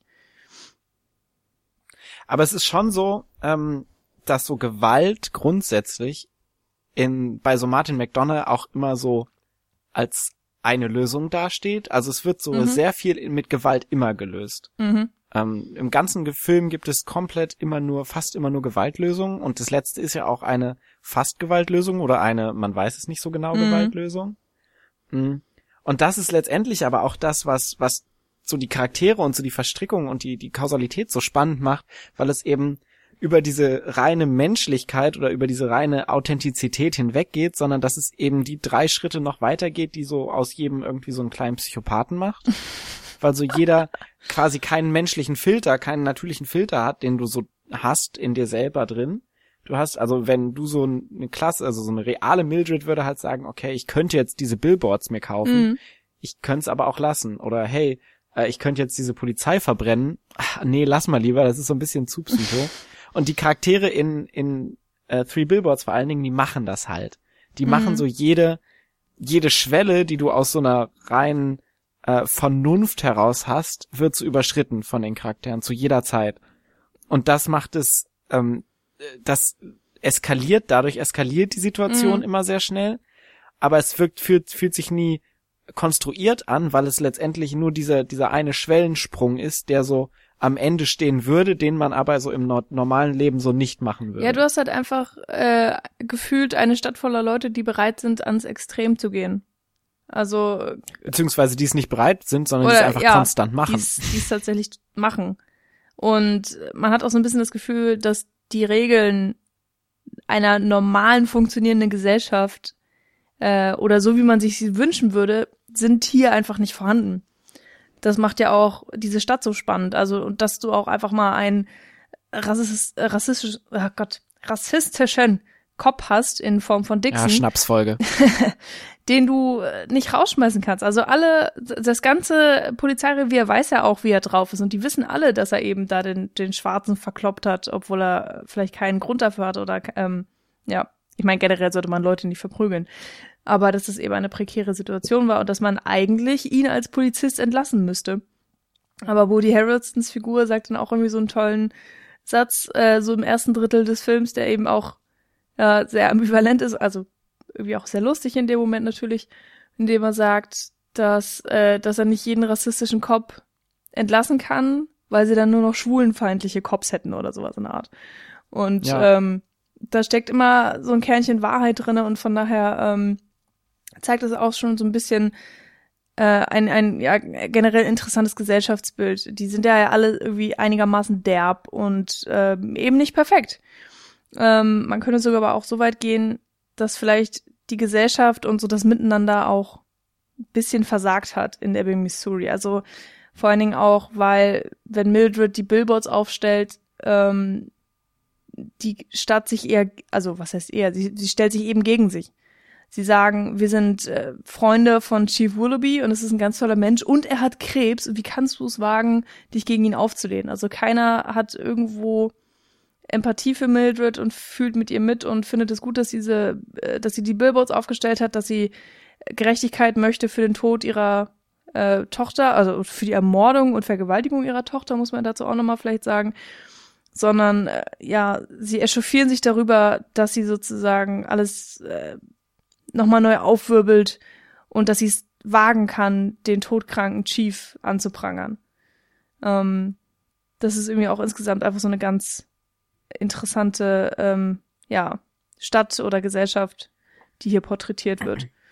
Ja, ist letztendlich ja auch, also das ist ja genau das Ding, was ja auch ähm, in so Filmen ist, gerade in so einem kleinen Rahmen, es ist ja, wie gesagt, so ein Spiegel in, oder so Gesellschaft in Nutshell quasi. Du hast halt relativ wenige Spiel äh, Figuren. Ähm, du hast übertrieben, beziehungsweise du hast ähm, bis zum Ende durch exerzierte Reaktionen. Und du hast ja auch so Faktoren wie zum Beispiel die Medien, die da so mit drin spielen. Du mhm. hast so das Fernsehen, was so da ist. Und auf der, am, in einem Moment ist es so auf Mildreds Seite, als sie so die ähm, Billboards aufstellt mhm. und sie sagen so, hey, ja, schlimme Geschichte. Und dann bringt sich halt Woody Harrelsons Figur um. Und dann sind sie jetzt komplett dann gegen Mildred. Na, weil sie eben vielleicht nicht gegen ja, sie, aber sie deuten es an, äh, dass die Billboards was mit dem Selbstmord zu tun haben können. Und alleine diese Andeutung Genau. ist ja irgendwie schon genug. Das ist ja schon genug für die äh, andere Gesellschaft oder für die anderen Menschen im, in der Stadt so komplett gegen Mildred zu gehen. Weil, weil sie ja im, weil Woody Harrelson als Figur ja schon äh, ein sehr geschätzter Mensch ist in Mhm. diesem Ebbing. Aber sie haben das natürlich auch schon Ebbingern. vorher getan. Also dadurch, dass es jetzt in den Me- Medien nochmal aufgegriffen Klar. wird, das hat ja das Verhalten der, Dor- der Stadtbewohner, glaube ich, eigentlich nicht so verändert. Also habe ich jedenfalls nicht so gemerkt. Aber Nee, nee, das war auch gar nicht mein Punkt. So, also ich meinte halt nur, sorry. dass auch Medien und so der Wankelmut und so Ja. auch ein Teil ist. Ja. Also so als Gesellschaftsspiegel letztendlich. Ja, auf jeden Fall. Also ich äh, finde es ultra interessant, ähm, wie dieses Thema Medien hier eben aufgegriffen wird. Vor allen Dingen, weil so eine das Gefühl hast, du bist in so einer kleinen verschlafenen St- Kleinstadt, in der nicht viel passiert. Und dann kommen eben so die lokalen Medien und ähm, wie du eben schon sagtest, am Anfang wird dieses Mitleid geheuchelt. Und ähm, irgendwann ist es dann, wenn auch die die Billboards verbrannt wurden, kommt, glaube ich, die Reporterin ja auch noch mal vorbei oder so und filmt dann eben vor diesen verbrannten äh, Plakatwänden und schlägt dann einen komplett anderen Ton an. Und äh, das ist ja auch genau die Szene, wo Francis, äh, wo Mildred in ihrem Auto vorbeifährt und dann auch diesen genialen Spruch bringt, der dann auch im Trailer immer zu hören war, dieses ähm, so ist es noch überhaupt gar nicht vorbei, so das kannst du mal hier morgen in deinen Frühstücksnachrichten bringen, bla bla bla. Und mit Ja, es war noch ein bisschen mehr Fuck Ja. und Dick und Kant und so drin, aber so in die Richtung ging's auf jeden Ja, Fall. ich dachte, das Fluchen muss ich jetzt vielleicht nicht wiederholen. Da bin ich dann auch nicht so wortsicher. Hätte man einstudieren müssen. Ja, aber ähm, das Interessante ist ja auch, dass Mildred, eigentlich wollte sie ja die Medien ins Spiel bringen, weil sie die Medien und eben auch die, die Werbung sozusagen, also einfach diese, das generelle Gespräch über die Billboards wollte sie ja als Waffe benutzen ähm, oder als, als Mittel in ihrem Kampf für Gerechtigkeit. Und am Anfang hat das ja noch wunderbar funktioniert und irgendwann schießt es halt so ein bisschen nach hinten los. Nur schert sie das halt eigentlich nicht so viel. Also es hat dann nicht so großartig viel Impact, ähm, weil es wahrscheinlich auch einfach in diesen regionalen News bleibt. Das sind ja dann keine nationalen Nachrichten, äh, die dann jeder mitbekommt oder so. Aber äh, da sieht man, oder ich habe darin auch tatsächlich so ein bisschen Kritik schon rauslesen können. Also McDonough ist, mh, also ich kann jetzt nicht sagen, dass er gerne mal äh, so kritische Spitzen einbaut, aber zum Beispiel Seven Psychopaths, wo es ja auch eine sehr Metaebene über Drehbuch und so weiter ging, Mhm. hat er ja auch explizit die Frauenrollen so klein geschrieben. so, Ja. äh, ich meine, sie waren mit auf dem Titelcover mit drauf. Ja? Ich glaube zwei, also Abby Cornish und noch eine, äh, hab die Namen gerade leider nicht parat. Egal, also mindestens zwei Frauenrollen waren dabei und die sagen ungefähr zwei, drei Sätze, sind halt hübsch und mehr haben sie eigentlich nicht, also dann sind sie nicht mehr im Film. Und das äh, habe ich auch wirklich so als Wink empfunden mit dem Zaunfall von wegen, hey, äh, hier die Frauenrollen sind eigentlich allgemein viel zu unterrepräsentiert und äh, Witzfiguren und das möchte ich jetzt in meinem Film mal aufzeigen. Wobei er schon auch echt einen Fable für dumme Frauenfiguren hat. Also die äh, Pamela ist ja auch äh, ne, so diese klassische äh, dumme Frauenfigur. Die ist wunderbar. Und also er hat so ein Fable für dumme Fra äh, für dumme Frauen und für äh, Kleinwüchsige irgendwie. Also jetzt in in Brügge sehen und sterben kam ja auch ein Kleinwüchsiger schon Mhm. vor, der relativ zentral war. Das stimmt.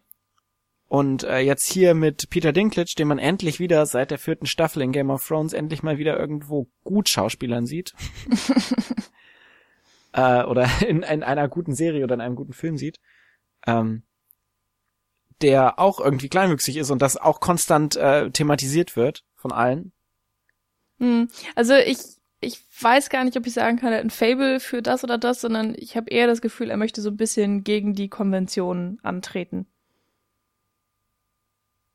Ja, dumme Frauenfiguren sind jetzt zwar nicht so konvention, unkonventionell, aber ja. Nee, aber- also ich glaube, er benutzt es halt auch einfach so als als so Klischees, die ähm, die er immer mal gerne aufgreift. Ja, Und genau. Es wird ja auch Ja, ich- also das mit den- direkt angesprochen. Also Pamela so von wegen, ah ja, hier, du hast jetzt deine Midlife-Crisis und dann hast du so ein 19 19-jähriges Mädel angeschleppt, das nichts im Hirn hat. Und ähm, das sind natürlich alles so echt äh, fiese Spitzen, die für mich, äh, wahrscheinlich ist diese Figur auch einfach nur für die komödiantischen Momente geschrieben worden. Ähm, aber gleichzeitig durchbricht Ich Pamela glaube, ja. sie war schon so für die sehr tiefen Momente da. Naja, sie ist halt die, die den Spruch bringt, der dann alles ins Laufen ähm, ja, das nochmal ändern, ne? Also ist dann auch vielleicht eine nicht zu unterschätzende Persönlichkeit, weil ohne Pamela äh, ohne diese Figur wäre der Film auch wieder mal anders verlaufen. Also die ist jetzt nicht äh, zwecklos einfach mal reingeschrieben worden. Und steht natürlich auch im harten Kontrast zu Mildred, weil Mildred wirklich diese taffe, harte Frau ist, die schon super viel, eigentlich auch schon zu viel erlebt hat und jetzt eben ja auf ihrem Solokampf gegen die ganze Welt unterwegs ist und Pamela ist eben dann dieses niedliche, extrem weibliche äh, ja, Freundinnenwesen, die einfach nur hübsch aussieht und für ihren Mann da ist. Freundinnenwesen. Ja, ist ja irgendwie so, ne? Und ja. ähm, da fand ich es einfach auch nochmal schön, wie, wie diese Frauenrollen sich gegenseitig eben äh, äh, ja, ne, so Gegensätze gebildet haben einfach. Ziemlich Mhm. krasse Gegensätze. Und ähm, wie da nochmal die Stärken sozusagen eigentlich verdeutlicht wurde von Mildreds Figur. Wollten wir nicht vorhin eigentlich auch nochmal über das Ende sprechen? Ja, du hast dann nicht übers Ende gesprochen. nee. okay, es ist meine Schuld, ich geb's zu. Nee, ist ja in Ordnung. Dann springen wir jetzt zum Ende.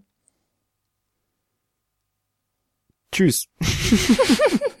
Nicht des Podcasts. Ähm, ich dachte, du wolltest irgendwas übers Ende sagen. Also wie gesagt, ähm, letztendlich steht es, äh, es zeigt mir das, also das Ende ist ja so symbolisch dafür, dass es überhaupt gar nicht um so die Fakten an, also um die Narrative an sich geht, sondern immer nur um die Charaktere. Mhm.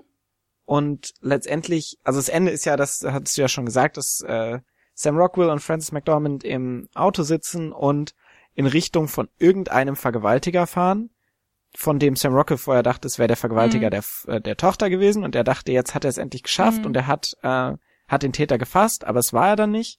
Aber weil er auch irgendwie, er war auch Polizist, glaube ich. Ja, oder Soldat oder so, ne? Hab ich raus. Also, Genau, irgendwie sowas, ja. So. Also auf jeden Fall auch Obrigkeits, ähm, also angestellt am Staat Mhm. oder so. Und äh, sie wissen, wo er wohnt, weil er das äh, Kennzeichen von ihm kannte und dadurch im Register weiß, wo er wohnt. Und deshalb haben sie sich entschieden, ah ja, komm, damit wir jetzt irgendeinen Filter haben, können wir jetzt auch, oder einen Katalysator können wir jetzt auch zu dem fahren und ihn umbringen, weil er hat auf jeden Fall jemanden vergewal vergewaltigt und dabei getötet. Äh, also ist doch eigentlich eh egal, wer der Täter ist, solange wir irgendwie irgendwas als Katalysator finden. Und dann sitzen sie so im Auto und sie schauen sich beide an. Sie fahren dahin nach Illinois, glaube ich. Mhm. Und sie meinen so, okay, wollen wir das wirklich machen? Ah, ich weiß es nicht. Ah, ich auch nicht. Ja, lass es uns doch auf dem Weg entscheiden. Mhm. Und dann äh, ist der Film zu Ende. Was auch schon so klassisch ist, okay, es ist völlig egal für diesen Film, ob sie ihn so umbringen oder nicht. Aber so dieses Überlegen, wollen wir das machen, wollen wir es nicht machen, zeigt so nochmal diese Menschlichkeit so zwischen beiden. Mhm. Also, dass sie halt so in dem Moment so, ja, weiß ich nicht, ist es so nett oder ist es so, also diese, diese Ambivalenz verschmilzt so quasi in diese Aussage rein. Weil es, also es ist so die Menschlichkeit und diese, okay, ich will jetzt echt den Mörder meiner Tochter finden, ähm, ist so in dieser Aussage, ja, weiß ich nicht, lass es uns auf dem Weg entscheiden. Diese Ambivalenz ist ja quasi das, mit dem der Zuschauer entlassen wird aus dem Film.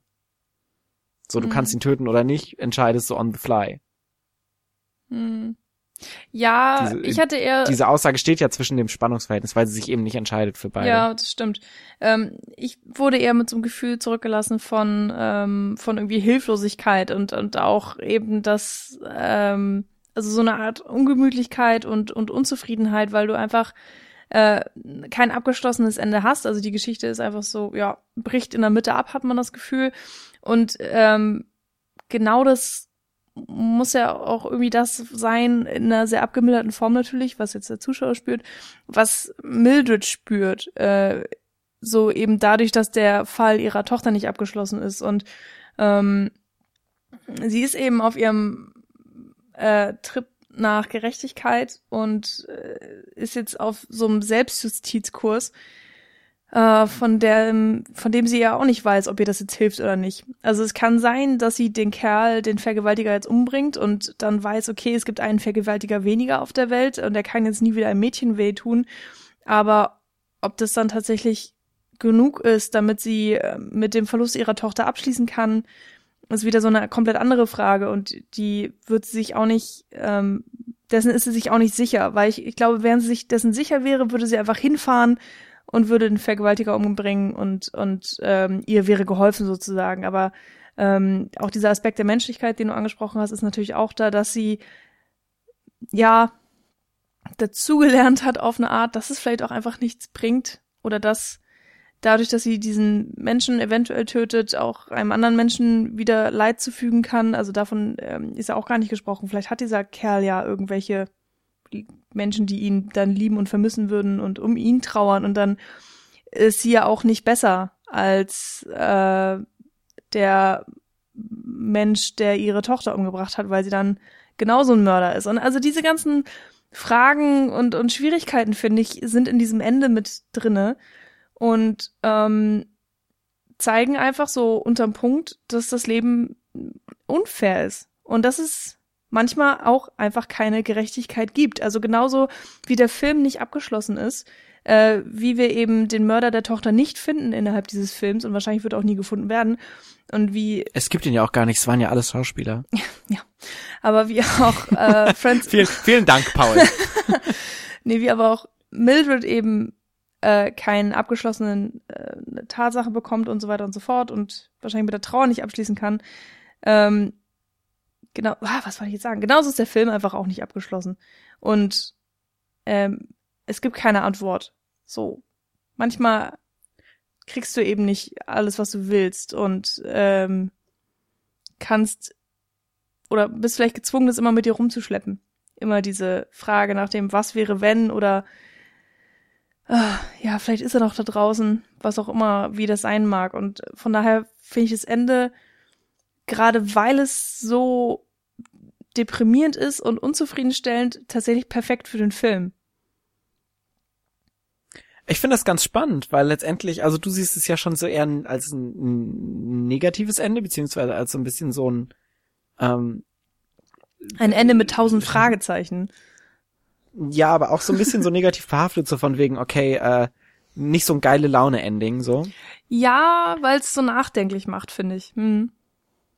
Also ich fand tatsächlich, also ich fand es ein ziemlich positives Ende tatsächlich, muss ich sagen, weil ähm, ich, ich, ich kann mich auch nicht mehr so ganz genau dran erinnern. Es ist jetzt genau eine Woche her, dass ich den Film geschaut habe.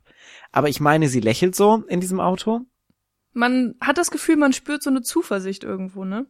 Aber, genau, also ja. es ist, ist so ein positives Ding und es ist so auch das erste Mal, dass sie so zusammen sind. Ja, du hast so, eben diesen äh, Aktionismus. Äh, also ich meine, ne, die, die, du hast dieses Pärchen, die raffen sich zusammen, sie planen etwas, sie packen das Auto voll und los. Also es ist fast schon so ein Roadtrip-Feeling. Äh, aber man muss sich eben auch immer vergewissern, sie äh, töten eventuell am Ende der Reise einen Menschen. Ja, aber ähm, es ist so das erste Mal, dass so Francis McDormand und auch Sam Rockwell sowas zusammen machen, also nicht ja. zusammen zusammen, sondern dass sie auch im Allgemeinen nicht etwas alleine machen. Weil so jede andere mhm. Tätigkeit war so immer nur ich gegen alle. Mhm. Und das ist so das erste Mal, dass so beide sind so, okay, wir machen was gegen einen. Ja, so, aber das ist doch auch eine schöne, ist doch eine schöne Message, mit der kann man rausgehen. Also wenn du dich zusammen tust, dann kannst du dich auch gegen eine Person verwinden, solange du so jemanden hast, mit dem du zusammen den kleinen Bulli auf dem Schulhof verprügeln kannst. Oh, so eine wunderbare Nein, das, Message. Nein, das wollte ich gar nicht sagen. Aber es ist so, also sie, sie sind so, es ist so ein Aussprachemoment zwischen beiden. Sie sagt ja dann auch zu Sam Rockwell so, ey, sorry, ich habe das Feuer gelegt. Äh, mhm. Und Sam Rockwell meint dann so, ja, wer hätte sonst sein sollen? Mhm. Das heißt, da ist erstmal diese Aussprache und dann ist es wie gesagt so, dass sie so nicht mehr alleine sind. Ja, das stimmt. So beide sind nicht mehr ja. alleine in dem Moment. Ähm, und haben so jemanden und ja. deshalb ist es glaube ich auch so, dass es gar nicht mehr diesen Mord an diesem äh, Vergewaltiger braucht. Und deshalb ist es ja, endet es ja auch nicht mit dem, okay, wir gehen jetzt und töten ihn, sondern es endet mit diesem, okay, ja, keine Ahnung, lass es uns so on the fly entscheiden. Mhm ähm, weil sie halt nicht mehr zusammen sind und sie es zusammen entscheiden. Und sie sagt es ja nicht, okay, ich entscheide mhm. das auf dem Weg, sondern lass es uns so entscheiden. Mhm. Und ich glaube, du dieses Gemeinschaftsgefühl und wie gesagt, sie lächelt auch und wie, was du gesagt hast, es ist so ein, so ein Roadtrip-Feeling und das entlässt es schon so in so eine positive Stimmung und für diese Stimmung ist es völlig egal, ob der jetzt stirbt oder nicht. Mhm. Und äh, wer, also es ist ja schon so, dass du ähm, dass auf jede Aktion wieder eine Reaktion ist. Das heißt, so ein Film wie jetzt Three Billboards muss letztendlich so irgendwo offen enden, weil es ja quasi nie ein Ende hat. Das zeigt dieser Film ja. Also jede Aktion hat ja wieder so eine Reaktion zur Folge. Mhm. Ähm, aber das ist so ein, also für mich ist war es ein ziemlich positives Ende. Ja, ich verstehe auf jeden Fall alle deine Punkte und du hast auch schon recht. Also man kann auf jeden Fall in dem Moment, wo sie sich als Pärchen zusammentun, so ein bisschen Hoffnung schöpfen, dass sie vielleicht äh, es auch schaffen, äh, zusammen voranzukommen, ohne jemand anderem Schaden zuzufügen. So, die, der Gedanke ist auf jeden Fall da. Und vielleicht ist auch genau dieser Gedanke, der zählt, der dieses Ende ausmachen soll. Aber mh, mm, genauso schön finde ich es irgendwie auch, dass ähm, es so sehr offen gelassen wird, also in meinen Augen, dass es in so viele verschiedene Richtungen abdriften kann. Also ich habe auch schon eine Kritik gehört äh, von jemandem, ähm, der das Ende sehr, äh, ja, zu offen fand oder der generell nicht begeistert davon war, dass es so ein offenes Ende war. Aber ich finde, also ich meine, das muss einem nicht schmecken. Ich kann es sehr gut verstehen, wenn man dann im Kino sitzt und denkt so, was? Nein, das ist schon zu Ende, das ist doch kacke, ist kacke geschrieben, was, was soll das? Aber ich finde eben, dass es genau perfekt geschrieben ist für alles, was davor kommt. Also es ist, ja, es ist ein offenes Ende, aber ich glaube, ein abgeschlossenes Ende hätte diesen Film nicht so brillant gemacht, wie er jetzt in meinen Augen ist. Weil das dann wieder schon so eine profane, äh, ja, wir haben den Täter gefunden Story ist. So, die brauche ich nicht und darum geht's ja auch nicht. Das ist ja der Punkt. Es geht in äh, eigentlich dann viel, viel mehr um eben Mildred und Dixon und um den Punkt, äh, den du eben auch rausgestellt hast.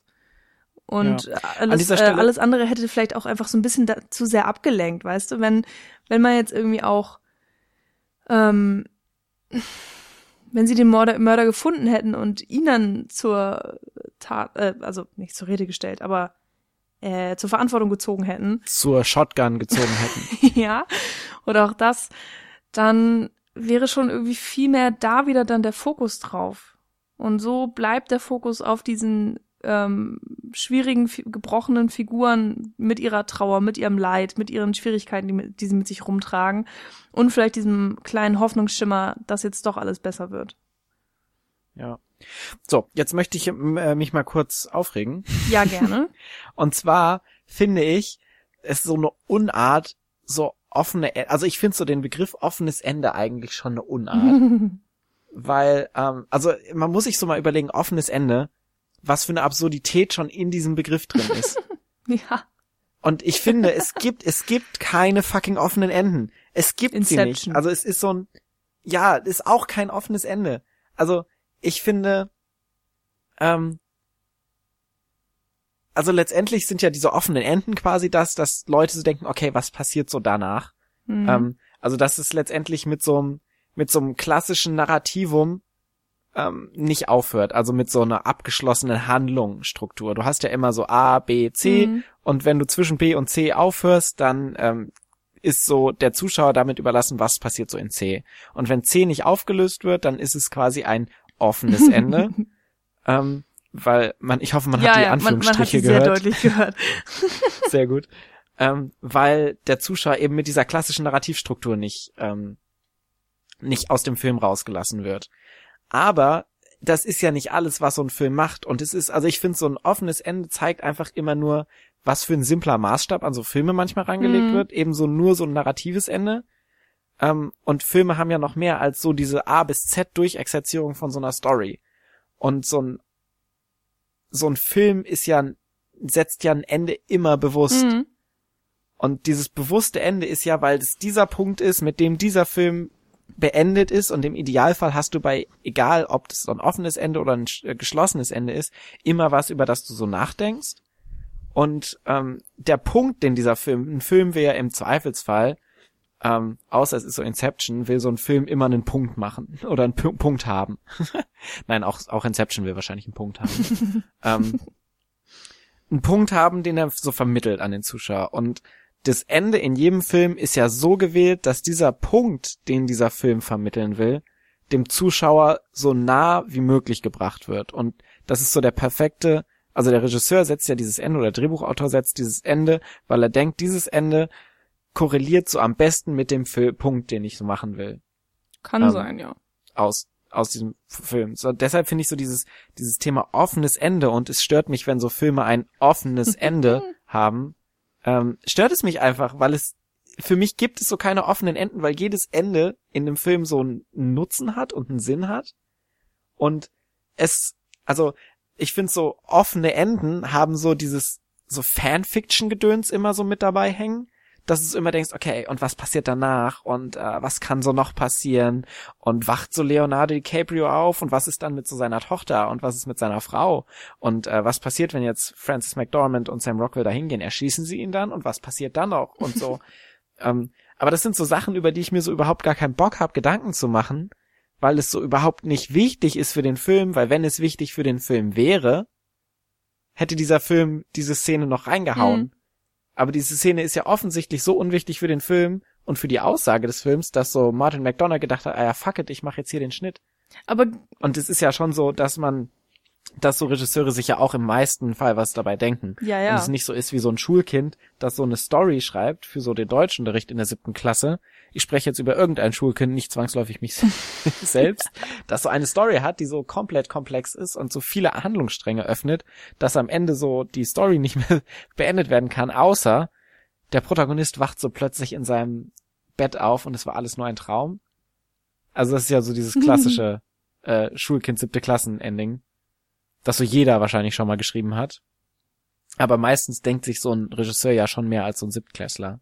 Hm. Und deshalb denk, finde ich, sollten wir aufhören, von fucking offenen Enden zu sprechen. Und wir können auch aufhören, von dem allgemein offenen Enden zu sprechen. Ja, nee, aber so ein paar Punkte möchte ich da schon zu sagen. Ich finde es auf jeden Fall sehr spannend. Ich äh, versuche die ganze Zeit noch so Filmwissenschaftlerwissen aus meinem Hirn rauszukramen, ob wir mal irgendwann über diese ganzen Fachtermini geredet haben und ich ja, davon habe ich schon weiß aufgehört. es leider auch wirklich nicht mehr. Also ich es, es gibt ja für den kleinsten Scheiß irgendwelche Fachtermini und irgendwelche Benennungen und die Professoren müssen ja auch ihren Beruf ja, irgendwie motivieren. Genau, alles muss dann irgendwie beschrieben werden können und tralala. Von daher kann es auch wirklich sein, dass wir den Begriff offenes Ende in einem Film äh, falsch benutzen oder dass das eventuell total unangebracht ist oder äh, weiß ich nicht. Ähm, oder dass es eben vielleicht doch angebracht ist, keine Ahnung. Aber selbst wenn mir ist so eine Meinung von irgendeinem Professor scheißegal. naja, generell ist es aber schon so ein Ding, was ja öfters mal auftritt und was öfters mal vorkommt. Und was ja generell damit gemeint ist, ist, dass der Handlungsstrang, der uns im Film präsentiert wird, nicht zu 100 Prozent abgeschlossen ist. Genauso wie ne, der Kreisel in Inception, man weiß nicht, äh, fällt er oder bleibt er stehen. Ähm, ich meine, da sind äh, tausend Theorien dann ja auch irgendwie drüber verfasst worden und im Wobei Endeffekt ist es ja auch überhaupt nicht wichtig, ob er fällt oder nicht fällt und bla bla bla. Also da hat jeder seine eigene Meinung. Genau, weil selbst Aber bei Inception ist es ja sogar so, dass der Handlungsstrang ja eigentlich sogar abgeschlossen ist und dieses Ende ist nur, ah, war es ein echter hm. oder ein falscher Handlungsstrang? Nee, aber äh, ob der Kreisel, oh, jetzt ist das wieder schon die Thematik, aber äh, äh, sagen wir jetzt okay, einfach mal, der äh, Kreisel wäre tatsächlich wichtig ob er fällt oder ja. nicht. Ja, diese Annahme stelle ich jetzt einfach mal in den Raum. Ich vertrete die nicht, aber das ist ein anderer Punkt. Und äh, wäre dieser Kreisel das, was man immer denkt, ähm, würde er ja schon einen ziemlich großen Einfluss auf nochmal die Wahrnehmung des Films ändern, wenn man dieses Wissen hätte und ihn dann nochmal schauen würde. Genauso wie zum Beispiel am Ende von Book of Eli, Achtung Spoiler, die alle den Film nicht gesehen haben, äh, bei dem Ende von Book of Eli bekommt man ja mit, ähm, dass er blind ist, äh, der Hauptcharakter, und hat das Gefühl, man muss eigentlich sofort den Film wieder schauen, ähm, weil es den kompletten Film noch mal auf eine andere Ebene treibt. Also das ist jetzt kein, ähm, es tut mir leid, Paul, es ist kein offenes Ende, äh, es ist ein abgeschlossenes Ende, aber es ist einfach noch mal so ein wichtiges Detail, was am Ende des Films eben aufgebracht wird und einen Einfluss auf das, äh, auf den, auf die gesamte Wahrnehmung des Films ha haben kann. Und ähm, ein offenes Ende ist aber für mich, also es tut mir leid, dass ich diesen Begriff jetzt auch noch so oft benutze, aber ich finde ihn auch. Nee, ich habe es ja auch sehr häufig. Ja, ich benutzt. finde ihn jetzt auch nicht unbedingt verkehrt. Äh, müsste da jetzt, wie gesagt, einfach auch nochmal recherchieren, äh, wie man den genau oder besser einsetzen kann. Aber ähm, äh, der Krimi-Film über den einen Killer, der nicht gefasst werden kann. Na, ich komme gleich drauf. Auf jeden Fall ist es ja so, dass auch am Ende des Films der Killer nicht gefasst wird. Ähm, und äh, die Polizisten alle dastehen, sie haben ihre tausend Indizien und ähm, eventuell haben sie sogar einen, einen Verdächtigen, aber sie können ihn aber nicht festnehmen, weil sie ihn nicht stichhaltig überführen können. Und der Film endet damit, dass du eben ohne eine endgültige Lösung ähm, sozusagen heimgeschickt wirst. Und das kann schon mal frustrierend sein, aber diese Enden sind da ja auch immer mit einem größeren Sinn dahinter geschrieben. Das hast du ja auch gesagt. Aber nichtsdestotrotz ist das ja gerade die Kunst, ein Ende zu schreiben, was unkonventionell ist, was, ich sage jetzt einfach mal, nicht 100% die Handlung abschließt und ähm, nicht den Zuschauer vollkommen vor den Kopf stößt und im, äh, im schlimmsten Fall den ganzen Film kaputt macht, sondern eben genau dieses Ende zu schreiben, das unkonventionell ist, das aber auch perfekt für deinen Film passt. Und ähm, McDonough hätte es sich hier sehr viel einfacher machen können. Ähm, dann wäre aber in meinen Augen eben auch der Film deutlich schlechter und schwächer und ja, ja, schwächer einfach. Wenn ja, weil es eben nicht darum geht. Ja, genau. So, das ist ja genau das Ding. Es geht nicht darum. Aber jemand anderes hätte diesen Film nicht so schreiben können, wie er es getan hat. Und würden wir den Killer der Tochter finden und würde er zur Rechenschaft gezogen?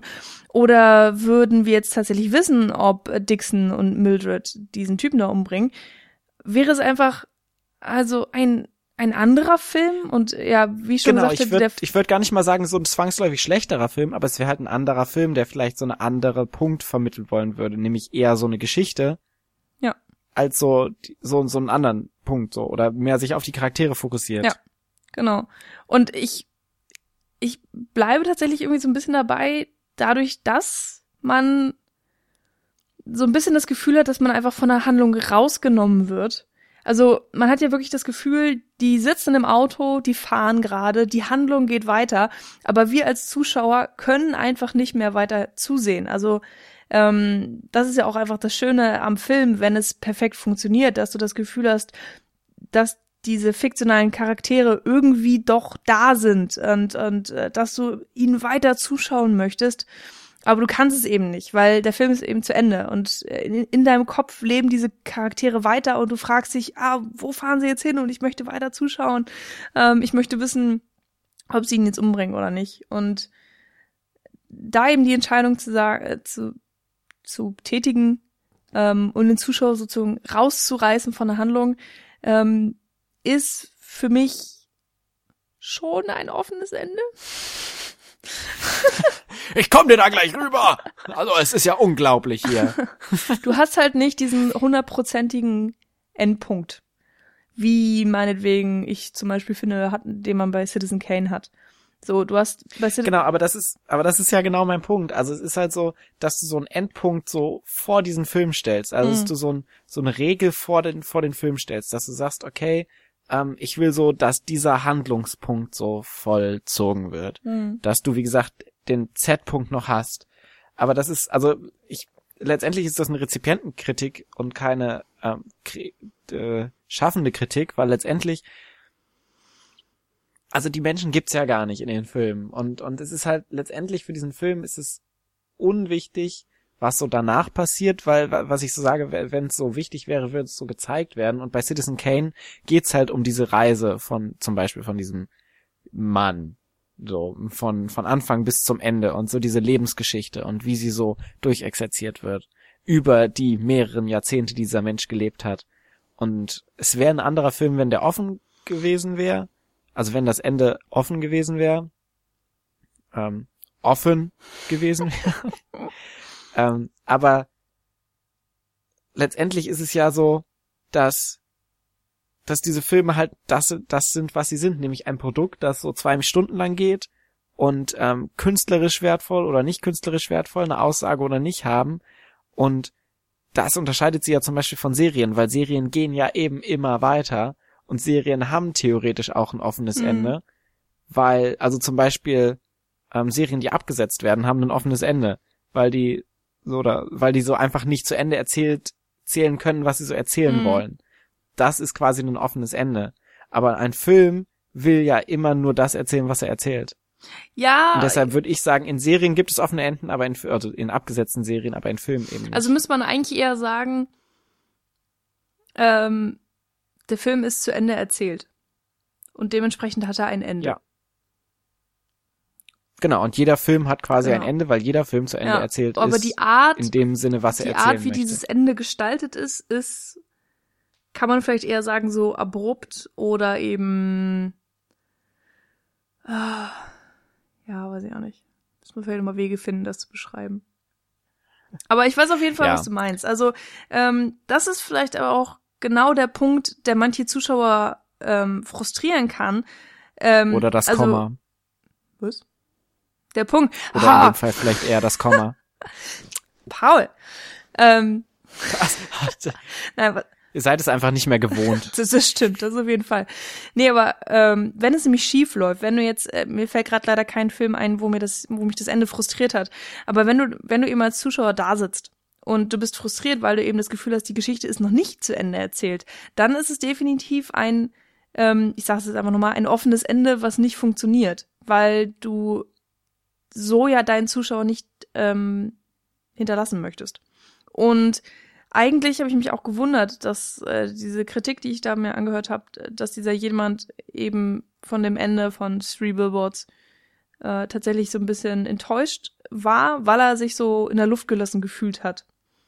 Und das kann ich dann tatsächlich eigentlich nicht verstehen, weil ich dir dann schon recht geben muss, Paul. Also der Film hat ein Ende, in dem Sinne, dass er eben zu Ende erzählt ist. So, die Geschichte von Three Billboards endet auf jeden Fall da und gut da. Und mehr braucht man nicht. Und ich brauche auch definitiv keinen zweiten Teil. Das wäre komplett, also sinnwidrig und bescheuert. Ähm, das ist einfach nicht der Film. Ja. Ich hätte gern Peter Dinklage Spin-off. oh, die Figur gibt nicht so viel her, finde ich. Aber. nee, es ist eher, es war ja schon eher so eine kleinere ja. Figur. Aber auch richtig cool. So, aber ähm, über eine Figur oder einen Charakter müssen wir eigentlich noch reden. Den habe ich jetzt auch extra noch, was heißt extra, so ein mhm. bisschen drum geredet und zwar um Willoughby. Ähm, weil der nämlich auch viel von den ganzen Sachen vereint, äh, die wir auch schon bei Mildred und, und Dixon angesprochen haben. Einfach dieser, ja, ambivalente Charakter, der, der gute Cop eigentlich, der aber eben auch nicht perfekt ist, der ähm, zu viel flucht. Irgendwie fluchen ja, glaube ich, sogar alle zu viel in dem Film. Und ich kann mir vorstellen, als ja, konstant bei Martin McDonough fluchen immer alle. Als Amerikaner ist es schwer zu ertragen, glaube ich. Ich glaube, wir so als Europäer, uns macht das gar nicht so, aber in Amerika wird da wirklich nochmal viel Wert drauf gelegt, dass nicht so viel geflucht wird.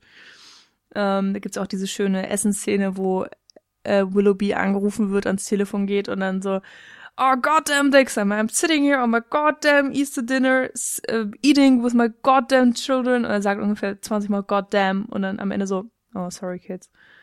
Und äh, ja, das äh, fand ich schon sehr schön. Ja. Naja, wo war ich denn? Willoughby, genau. Ähm, Willoughby. Ich finde, also ich freue mich tatsächlich auch sehr über die Oscar-Nominierung von, von beiden oder von allen drei Schauspielern, über die wir jetzt ja ständig reden. Ähm, aber man muss auch mal sagen, äh, die drei Schauspieler hätten nicht so eine krass geniale Performance abliefern können, wenn nicht auch die Charaktere einfach so viel hergeben würden. Und ja. ähm, vor allen Dingen bei eben Chief Willoughby ähm, hast du diesen perfekten Charakter von, von wegen, ich möchte tun, aber irgendwie weiß ich auch gar nicht wie und mir sind so ein bisschen die Hände gebunden und ich bin auch so ein bisschen unfähig. Ich bin eigentlich vielleicht nicht so ein toller Polizist, äh, bin definitiv auch nicht so der beste Ehemann und Vater, aber ich tue hier irgendwie so mein Bestes. Und ähm, dann eben auch noch mit dieser ja dramatischen Geschichte, dass er eben Krebs hat, was äh, und ich finde Krebs ist wirklich so die ähm, nicht Personifizierung, aber aber das perfekte Symbol einfach für Ungerechtigkeit, weil du eben äh, mit Krebs immer schön verdeutlichen kannst, also vor allen Dingen in Filmen und Büchern, ähm, habe ich mir das Gefühl, wird es sehr gerne getan. Äh, und teilweise, äh, teilweise haben wir es ja vielleicht auch selber schon in unserem bekannten Freundes- oder Familienkreis erleben müssen, so Krebs kann jeden treffen. Es ist auch einfach scheißegal, ob du, ob du Mutter Teresa bist und ob du tausend Menschen geholfen hast und irgendwie sportlich bist und dich super ernährst. Du kannst einfach trotzdem Krebs kriegen und jämmerlich dran verrecken. Und so jemand, der dann tausende Menschen umbringt und Drogen vertickt und äh, die Welt eigentlich nur zu einem schlechteren Platz macht, der ist halt gesund. So, so läuft das Leben. Man kann es einfach nicht in dem Sinn steuern und ich finde, so minimal schwingt diese Thematik eben auch hier in der Krebsgeschichte von Willoughby mit und ähm, sie hat mich auch extrem mitgerissen, was für mich so ein bisschen überraschend war. Also du hast ja auch schon gesagt, Paul, dass du in der Szene, wo er sich umbringt, ähm, geweint hast und ich, äh, also was jetzt bei mir aber auch keine Seltenheit ist. Ja, ne? vielleicht nicht. Aber trotzdem, ich, ich fand die Szene unfassbar. Also ich, ich hatte so ein schweres Herz in dem Moment. Ich fand das alles ganz, ganz schlimm und, und ich war darauf nicht vorbereitet, weil ich nicht gedacht hätte, dass man schon so viel Zeit mit Willoughby verbracht hat, dass man so sehr mit ihm mitgeht.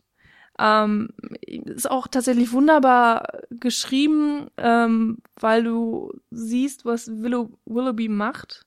Oder wie ist es denn? Ich glaube, er bringt sich ja um und dann hörst du im Voice-Over, dass er den, den Brief liest, den er an seine Frau geschrieben hat. Genau.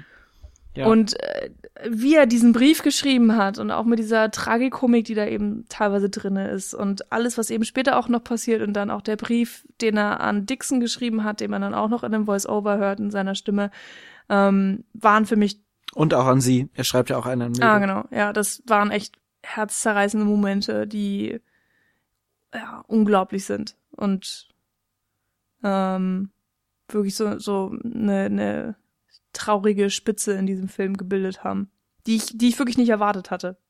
Also, ja. Es ist halt so, dass dieser Film, ähm, es ist so, diese, diese Momente so gut aufeinander abstimmt, dass so alle Momente lustig und ähm, dramatisch nochmal so stärker macht mhm. weil der Weg immer stärker ist. Also durch die lustigen mhm. Momente wird halt die Dramatik deutlich dramatischer und durch die dramatischen Momente werden die lustigen ja. Momente einfach ja, lustig, das stimmt. weil es so konstant so kathartisch wirkt und so ähm, so Anspannung und Release konstant damit arbeitet. Mhm. Und das macht der Film einfach so smart und so so smooth irgendwie. Man kann es gar nicht wirklich mhm. erklären. Ne? Ich habe da auch schon länger drüber nachgedacht und immer so, wie soll man das bitte in Worte fassen? Vor allen Dingen ist es auch einfach eine Kunst. Entweder du kannst es, du kannst diese Dialoge oder Texte, wie auch immer, die Drehbücher, du kannst sie so schreiben, oder du kannst es eben nicht. Und wenn es nach hinten losgeht, dann hast du eben nichts von beidem. Dann hast du weder einen witzigen Moment noch eben einen tragischen Moment, weil sich es gegenseitig negiert und du hast dann einfach einen Film, der bei seinen Zuschauern keine Gefühle auslöst oder eben einfach nur sehr, sehr wenig Effekt im Allgemeinen hat. Und ähm, wie du es eben schon sagtest, Paul, hier bei Three Billboards und äh, auf eine ähnliche Weise eben auch in Brügge sehen und sterben, finde ich, schaukelt es sich eher so gegenseitig hoch und äh, verstärkt sich gegenseitig, wie du es auch gesagt hast. Und das so hinzukriegen, also, ist, ist wirklich eine Kunst, meiner Meinung nach. Ich glaube, was so, was so, so ein bisschen der Schlüssel dafür ist, ist, dass es so nie in irgendeiner Art und Weise prätentiös ist. Also es ist nie so, dass der Film so, oder das Drehbuch so den vermittelt, okay, ich will jetzt lustig sein und jetzt will ich dramatisch, dramatisch sein, sondern es ist immer so natürlich. Mhm. Also es gibt, als, als sie eben diesen Brief liest von äh, Woody Harrelsons Figur, ist es nicht so dieser klassische, okay, macht es gut, liebe Kinder, ja. sondern er sagt halt auch so, okay, äh, es war schön, als wir so Sex hatten das letzte Mal und dann beschreibt er so, wie sie miteinander Sex hatten und also es ist halt so so völlig ungeschön mhm. und so mhm. relativ nah am Menschen dran, was du so in so einem also es ist halt nicht so, okay, das ist jetzt so mein Abschiedsbrief, sondern so, okay, das ist so das, was ich mir so gedacht habe und ähm, also es, es wirkt Der so der ganze Charakter so steckt da nochmal mit drinne. Ja. Und es ist nicht so, also es wirkt nicht so rot-blau schattiert, wie du es so in so Filmen hast, sondern es ist halt so, so, ja, ist eine, nee, nee, vergiss es, die Farbmetapher war blöd. Aber es ist, also es wirkt halt, wie gesagt, nicht so pretentious. Mm. Und das finde ich macht diesen Film. Also die Witze sind auch nie so, ähm, okay, jetzt mache ich noch so ein Gag, damit es so lustig ist, sondern sie kommen so irgendwie so natürlich also ich, ich versuche auch die gerade die ganze Zeit, wir sprechen halt vor allen Dingen über die dramatischen Sachen, die kann man viel einfacher rausarbeiten als so mhm. Witze, die kann man so einfach nicht nacherzählen. Das stimmt. Aber also es gibt halt so, wenn ich, also ich würde jetzt so anfangen, es gibt so diese eine Situation, wo so äh, Mildred so in die Polizeistation kommt und so sagt, hey, fuckhead zu äh, Sam Rockwell und Sam Rockwell sagt, what? Und dann sagt der Vorsteher von den Polizeistation so, Don't say what, Dixon, when she comes in here calling you a fuckhead. Was halt so mit diesem, mit dieser Erwartungshaltung, dass er nicht dieses Hey fuckhead ähm, so verteufelt, sondern dieses ja. What von Dixon ja, genau. so. was letztendlich auch den allgemeinen Stimmung, die allgemeine Stimmung dieses Films so sagt, weil halt alle rumfluchen, alle gewalttätig sind. Also es ist so, das ist so der moralische Standard, auf dem man sich bewegt. Und entweder du spielst so mit oder du verlierst halt und Dixon spielt so nicht mit mit seinem What, weil er so unbeholfen ist und bekommt deshalb für sein What so Ja, die, äh, Weil er sich nicht verteidigt, ne? die, den Mhm. Rüffel, genau. So. War lustig, muss man gesehen haben. Ja, ist schrecklich. Man, Also man kann es wirklich kaum funktioniert halt einfach nicht.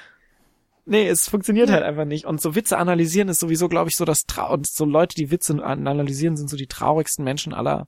Ja, Menschen. genau, deswegen machen wir das auch einfach überhaupt nicht. Aber ich, ich bin eigentlich schon vollkommen damit zufrieden, dass wir diese Symbiose aus äh, Drama und Humor irgendwie dargestellt haben. Ähm, ich hoffe auch wirklich sehr, dass Martin McDonough einfach äh, dabei bleibt, dass, dass er sich da irgendwie treu bleibt. Ich meine, ich kenne jetzt seine Theaterstücke nicht. Sind die ähnlich? Ja. Ja, Okay. Auch alle. Also es sind auch alle so, es sterben immer viele Ja. Menschen, es wird viel rumgeflucht. ja, dann hat er da, ich habe wirklich das Gefühl, er hat äh, mit, mit dieser Mischung ähm, so sein Steckenpferd gefunden. Und Hm. Und er kann halt, er kann auch nicht ganz ohne äh, Meta. Es gab ja auch diese eine Szene, ähm, wo so Dixon ähm, bei seiner Mutter ist und seine Mutter guckt so einen Film. Und er meint so, hey, what you watching? Ah, there's this movie about this guy who lost his daughter and now he wants revenge. Und äh, Dixon dann so steht, who would watch a film like that? Was Ja, halt so, stimmt. ne? Okay. Stimmt, das also ist mir gar nicht aufgefallen, aber ja, hast recht. Ich habe tatsächlich Also es ist auch Also, so, so ein Meter, der, der ja. eine Meter-Moment, der kurz in diesem Ja, Film mir ist es- aufgefallen, aber ich dachte, es geht um Mildred in dem Moment und nicht um, um Three Billboards. Ja, okay. Sehr cool. Nice. Gefällt mir. Ja, mir gefällt so wie so alles. I like. Es ist so schlimm. Also ich habe auch wirklich nichts zu kritisieren äh, bei dem Film. Der schlägt so voll in meine Kerbe. Ähm, ich habe ihn Gott sei Dank äh, von vorne bis hinten äh, genießen können und er hat mir viel mehr gegeben, als ich mir das je erhofft hatte. Weil ich wirklich dachte, ich sehe irgendwie so, ja, eine ne schwarze, nette Komödie irgendwie.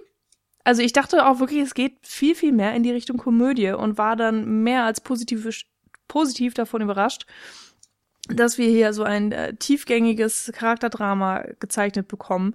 Ähm, mit äh, auch sehr unangenehmen Fragestellungen, die hier äh, bereitgetreten werden und, und in den Raum geschmissen werden und mit ähm, auch Themen, mit denen sich auseinandergesetzt werden, mit äh, denen man sich auch selber ungerne befasst. Also alles, was mit Trauer eben zu tun hat, Trauerverarbeitung, generell dieser Schicksalsschlag, wenn das äh, dir passiert, was machst du dann, wie reagierst du selber? Ähm, oder wie wirst du damit fertig, ohne auch dich ja selber zu zerbrechen daran? Und auch diese ganze, was ich auch schon oft gesagt habe, einfach das Thema der Ungerechtigkeit des Lebens ähm, und ja, ähm, das ist einer der besten Filme seit langem, so für mich. Einfach auch, weil ich ihn so durch und durch perfekt finde und weil er so viel zu geben hat. Das ist halt ein Film mit extrem viel Tiefgang. Ähm, und trotzdem ist er unterhaltsam. Also es ist jetzt ja auch kein Film, aus dem du rausgehst und du bist äh, tot betrübt und hast das Gefühl, musst erstmal Katzenbabys streicheln, sondern er lässt dich ja schon gehen und du hast eigentlich Lust, ihn bald nochmal zu gucken.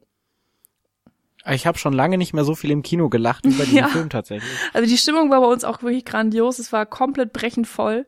Äh, bei Previews ja gerne mal, aber da, da Ja. saßen wirklich bis in die letzte Reihe alles, alles voller Menschen. Äh, hat unfassbar Spaß gemacht. Toller Film. Äh, toller Soundtrack auch, der ist ja äh, auch nominiert. Muss ich Mhm. mir nochmal anhören. Das Ja. ist immer so das Ding, worauf ich überhaupt nicht achte bei der ersten Sichtung. Äh, also immer, Ach so Western Country mäßig so Ah, die okay. ganze Zeit. ja, ähm, höre ich auf jeden Fall nochmal rein. Und Ha hast du eigentlich, wenn die Gondeln Trauer tragen gesehen? ja. Ich nämlich auch so. nicht, weil ähm, also ich nicht, ähm, weil ähm, Martin McDonough meint, dass er sich sehr an den Film angelehnt hat. Also Ah. da geht es ja auch um ein äh, um eine ähm, ein Ja. Paar, was äh, der Tochter. Tochter neulich Genau, gestorben ist. Ja, die ist äh, Genau ertrunken und äh, im See. genau und er hat wohl einige Anspielungen oder einige Verweise so auf, äh, wenn die Gondeln Trauer tragen, reingehauen. Oh Gott. Oh, ist das mir nicht aufgefallen? Ja, dann frage ich mal Nils. Vielleicht ist dem was aufgefallen. Der, äh, aber mir ist es nicht nee, aufgefallen, weil ich dafür einfach wenn die Gonnen ja. Trauer tragen ja. nicht gesehen habe. Because that's my job in Cinecouch. Aber das kannst du jetzt ja vielleicht nachholen. Ich gucke keine Filme. ja. Gibt's den auf mm. Netflix? Also es gab immer auf irgendwelchen Streaming-Diensten, aber ich weiß es nicht mehr, ob es ja. jetzt auch immer noch so ist. Ah, gut. Ähm, aber sehr zu empfehlen. Also wirklich äh, großartiger Film auch. Naja, wie Na ist gut. denn dein abschließendes äh, Fazit zum Film? Martin McDonough, ein Meister seines Fachs, ein grandioser Drehbuchautor, äh, ein grandioser Regisseur, wobei seine Bildlichkeit, also er hat auch schöne Bilder. Ja. Ich zum Beispiel dieses dieses Ding, wo ähm, die Billboards in Flammen stehen, war ein sehr schönes Bild. Und der arbeitet auch mit schöner Bildlichkeit. Und ich finde tatsächlich in dem Film so mehr als bisher. Also es gibt so diese eine, als das Reh so mhm. ankommt und ähm, mit so mit so den Blumenkästen, die sie dann um diese Billboards. Also ich finde diese Billboards einfach so extrem schön in Szene gesetzt, so auch bildlich. Ähm, aber letztendlich ist ja die Bildlichkeit nicht das, was oder die die schönen Bilder nicht das, was den Film ausmacht, sondern die Charaktere und das äh, Schreiben. Und das ist äh, kenne ich keinen Drehbuchautor und keinen Regisseur, der es so gut macht wie Martin McDonough. Deshalb ist er ja auch, äh, ist wiederhole ich ja auch immer wieder einer meiner absoluten Lieblingsregisseure aktuell. Und ich kann jedem nur empfehlen, sich diesen Film nochmal anzuschauen, sich nochmal Brügge sehen und sterben anzuschauen. Brügge sehen und sterben ist auch so ein klassischer erster Date-Film von mir. Was? Das ist so Pass of Fail. Ja, voll. Also ich finde so, wenn, wenn, wenn sich jemand Brügge sehen und sterben anschaut und den so gut findet, dann ist das schon mal ein guter, ähm, ah ein guter Ansatzpunkt. Ach so, okay. Ich dachte so im Sinne äh, äh, erstes Date und äh, genau. Och, ich kuschel immer mal gern dazu, wenn sich Colin Farrell selbst umbringt. Ja, genau, deswegen war ich so ein bisschen verwirrt. Doch, aber ich finde auch, ich finde sogar Brügge sehen und sterben hat so ein bisschen was, äh, hat so was kuscheliges, finde ich. Aber es geht ja hier auch gar nicht um Brügge sehen und sterben. Es geht um Three Billboards, der hat so weniger was kuscheliges, aber ist trotzdem grandios. Ich fand ihn wirklich gut. Habe ich ja letztes beim, beim Jahresrückschau Podcast schon gesagt, dass ich echt enttäuscht bin, dass der nicht dieses Jahr rauskam. Mhm. Weil sonst wäre es wahrscheinlich auf jeden Fall mein Film des Jahres gewesen. Deshalb sage ich jetzt schon mal Three Billboards Outside Ebbing, Missouri. Film des Jahres 2018. Da stehst du gar nicht mal so alleine da. Äh, es gibt viele, die den Film jetzt schon extrem hochhandeln und sagen, äh, einer der absoluten Lieblinge 2018.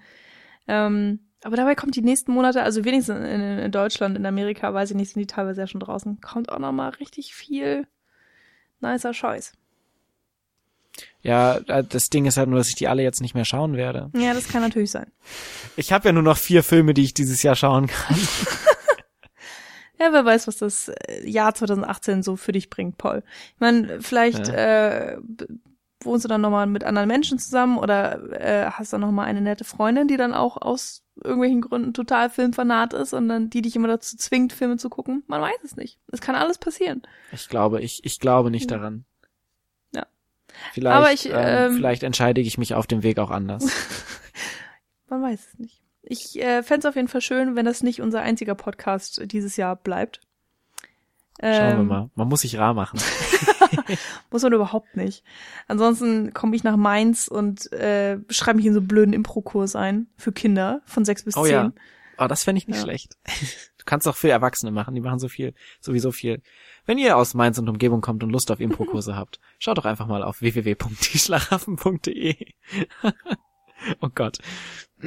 äh, oder ihr geht einfach auf iTunes. Genau hinterlasst uns eine 5-Sterne-Wertung. Genau. Oder ihr geht auf unsere Seite www.cinecouch.net. Da findet ihr alles ähm, von uns, zu uns und die ganzen Podcasts. Schreibt uns, was haltet ihr von offenen Enden? ja, das ist tatsächlich mal eine was sehr haltet gute ihr von, Diskursfrage. Ja. Was haltet ihr von Martin McDonough? Bei fünf Kommentaren mache ich noch einen Podcast dieses Jahr. oh, toll, das wird ja zuversichtlich. Naja, ich hatte auf jeden Fall sehr viel Spaß mit dir, Paul. Äh, ich auch. Ja. Es war schön, mal wieder hier da zu sein. Äh, Habe ich noch was vergessen? Ihr könnt uns, äh, haben wir noch Flatter? Nee. okay, da könnt ihr uns Obwohl, nicht mehr flattern. Keine Ahnung, man kann uns immer äh, noch bespenden, das geht auf jeden Fall. Haben wir noch Patreon? Okay, da könnt ihr uns auch kein Geld mehr geben. Wir haben noch Twitter, da könnt ihr uns schreiben. Was haben wir denn noch? Ihr könnt uns spenden, so einfach so. Da haben wir auf unserer Seite einen Spenden-Button. Der Japanuary ist jetzt Das war's, zu Ende. oder? Ähm, Ah, Nils war ja fleißig dabei. Ähm, wenn ich das sage, bin ich ja schon irgendwie noch in der Vergangenheit. Also ich hoffe, wir kriegen die acht Filme noch voll. Uns fehlen noch zwei. Es wird äh, hart. Vielleicht schaffen wir es noch. für heute und morgen. Nee, morgen und übermorgen. Ja. Aber morgen ist er noch auf dem Konzert. Hm. Egal, wir schauen mal. Vielleicht kriegen wir die acht Japano-Filme noch voll. Ansonsten sind wir nächstes Jahr wieder dabei. Ähm, und die nächste Aktion ist bestimmt nicht fern. Also haltet die Augen offen, seid bereit auf Twitter. Äh, wir haben Bock, sind am Start. Und äh, ja, dann hören wir uns in der nächsten Folge. Würde ich sagen. Ja, und wir hören uns dann ähm, beim Rückschau-Podcast 2018 wieder. Der äh, optimistische Paul spricht da übrigens. Ja. Vielen Dank, Michi. Bitte, bitte gerne. So oder so. Vielen Dank, liebe Ja. Zuhörer. Bis bald. Ciao. Ciao.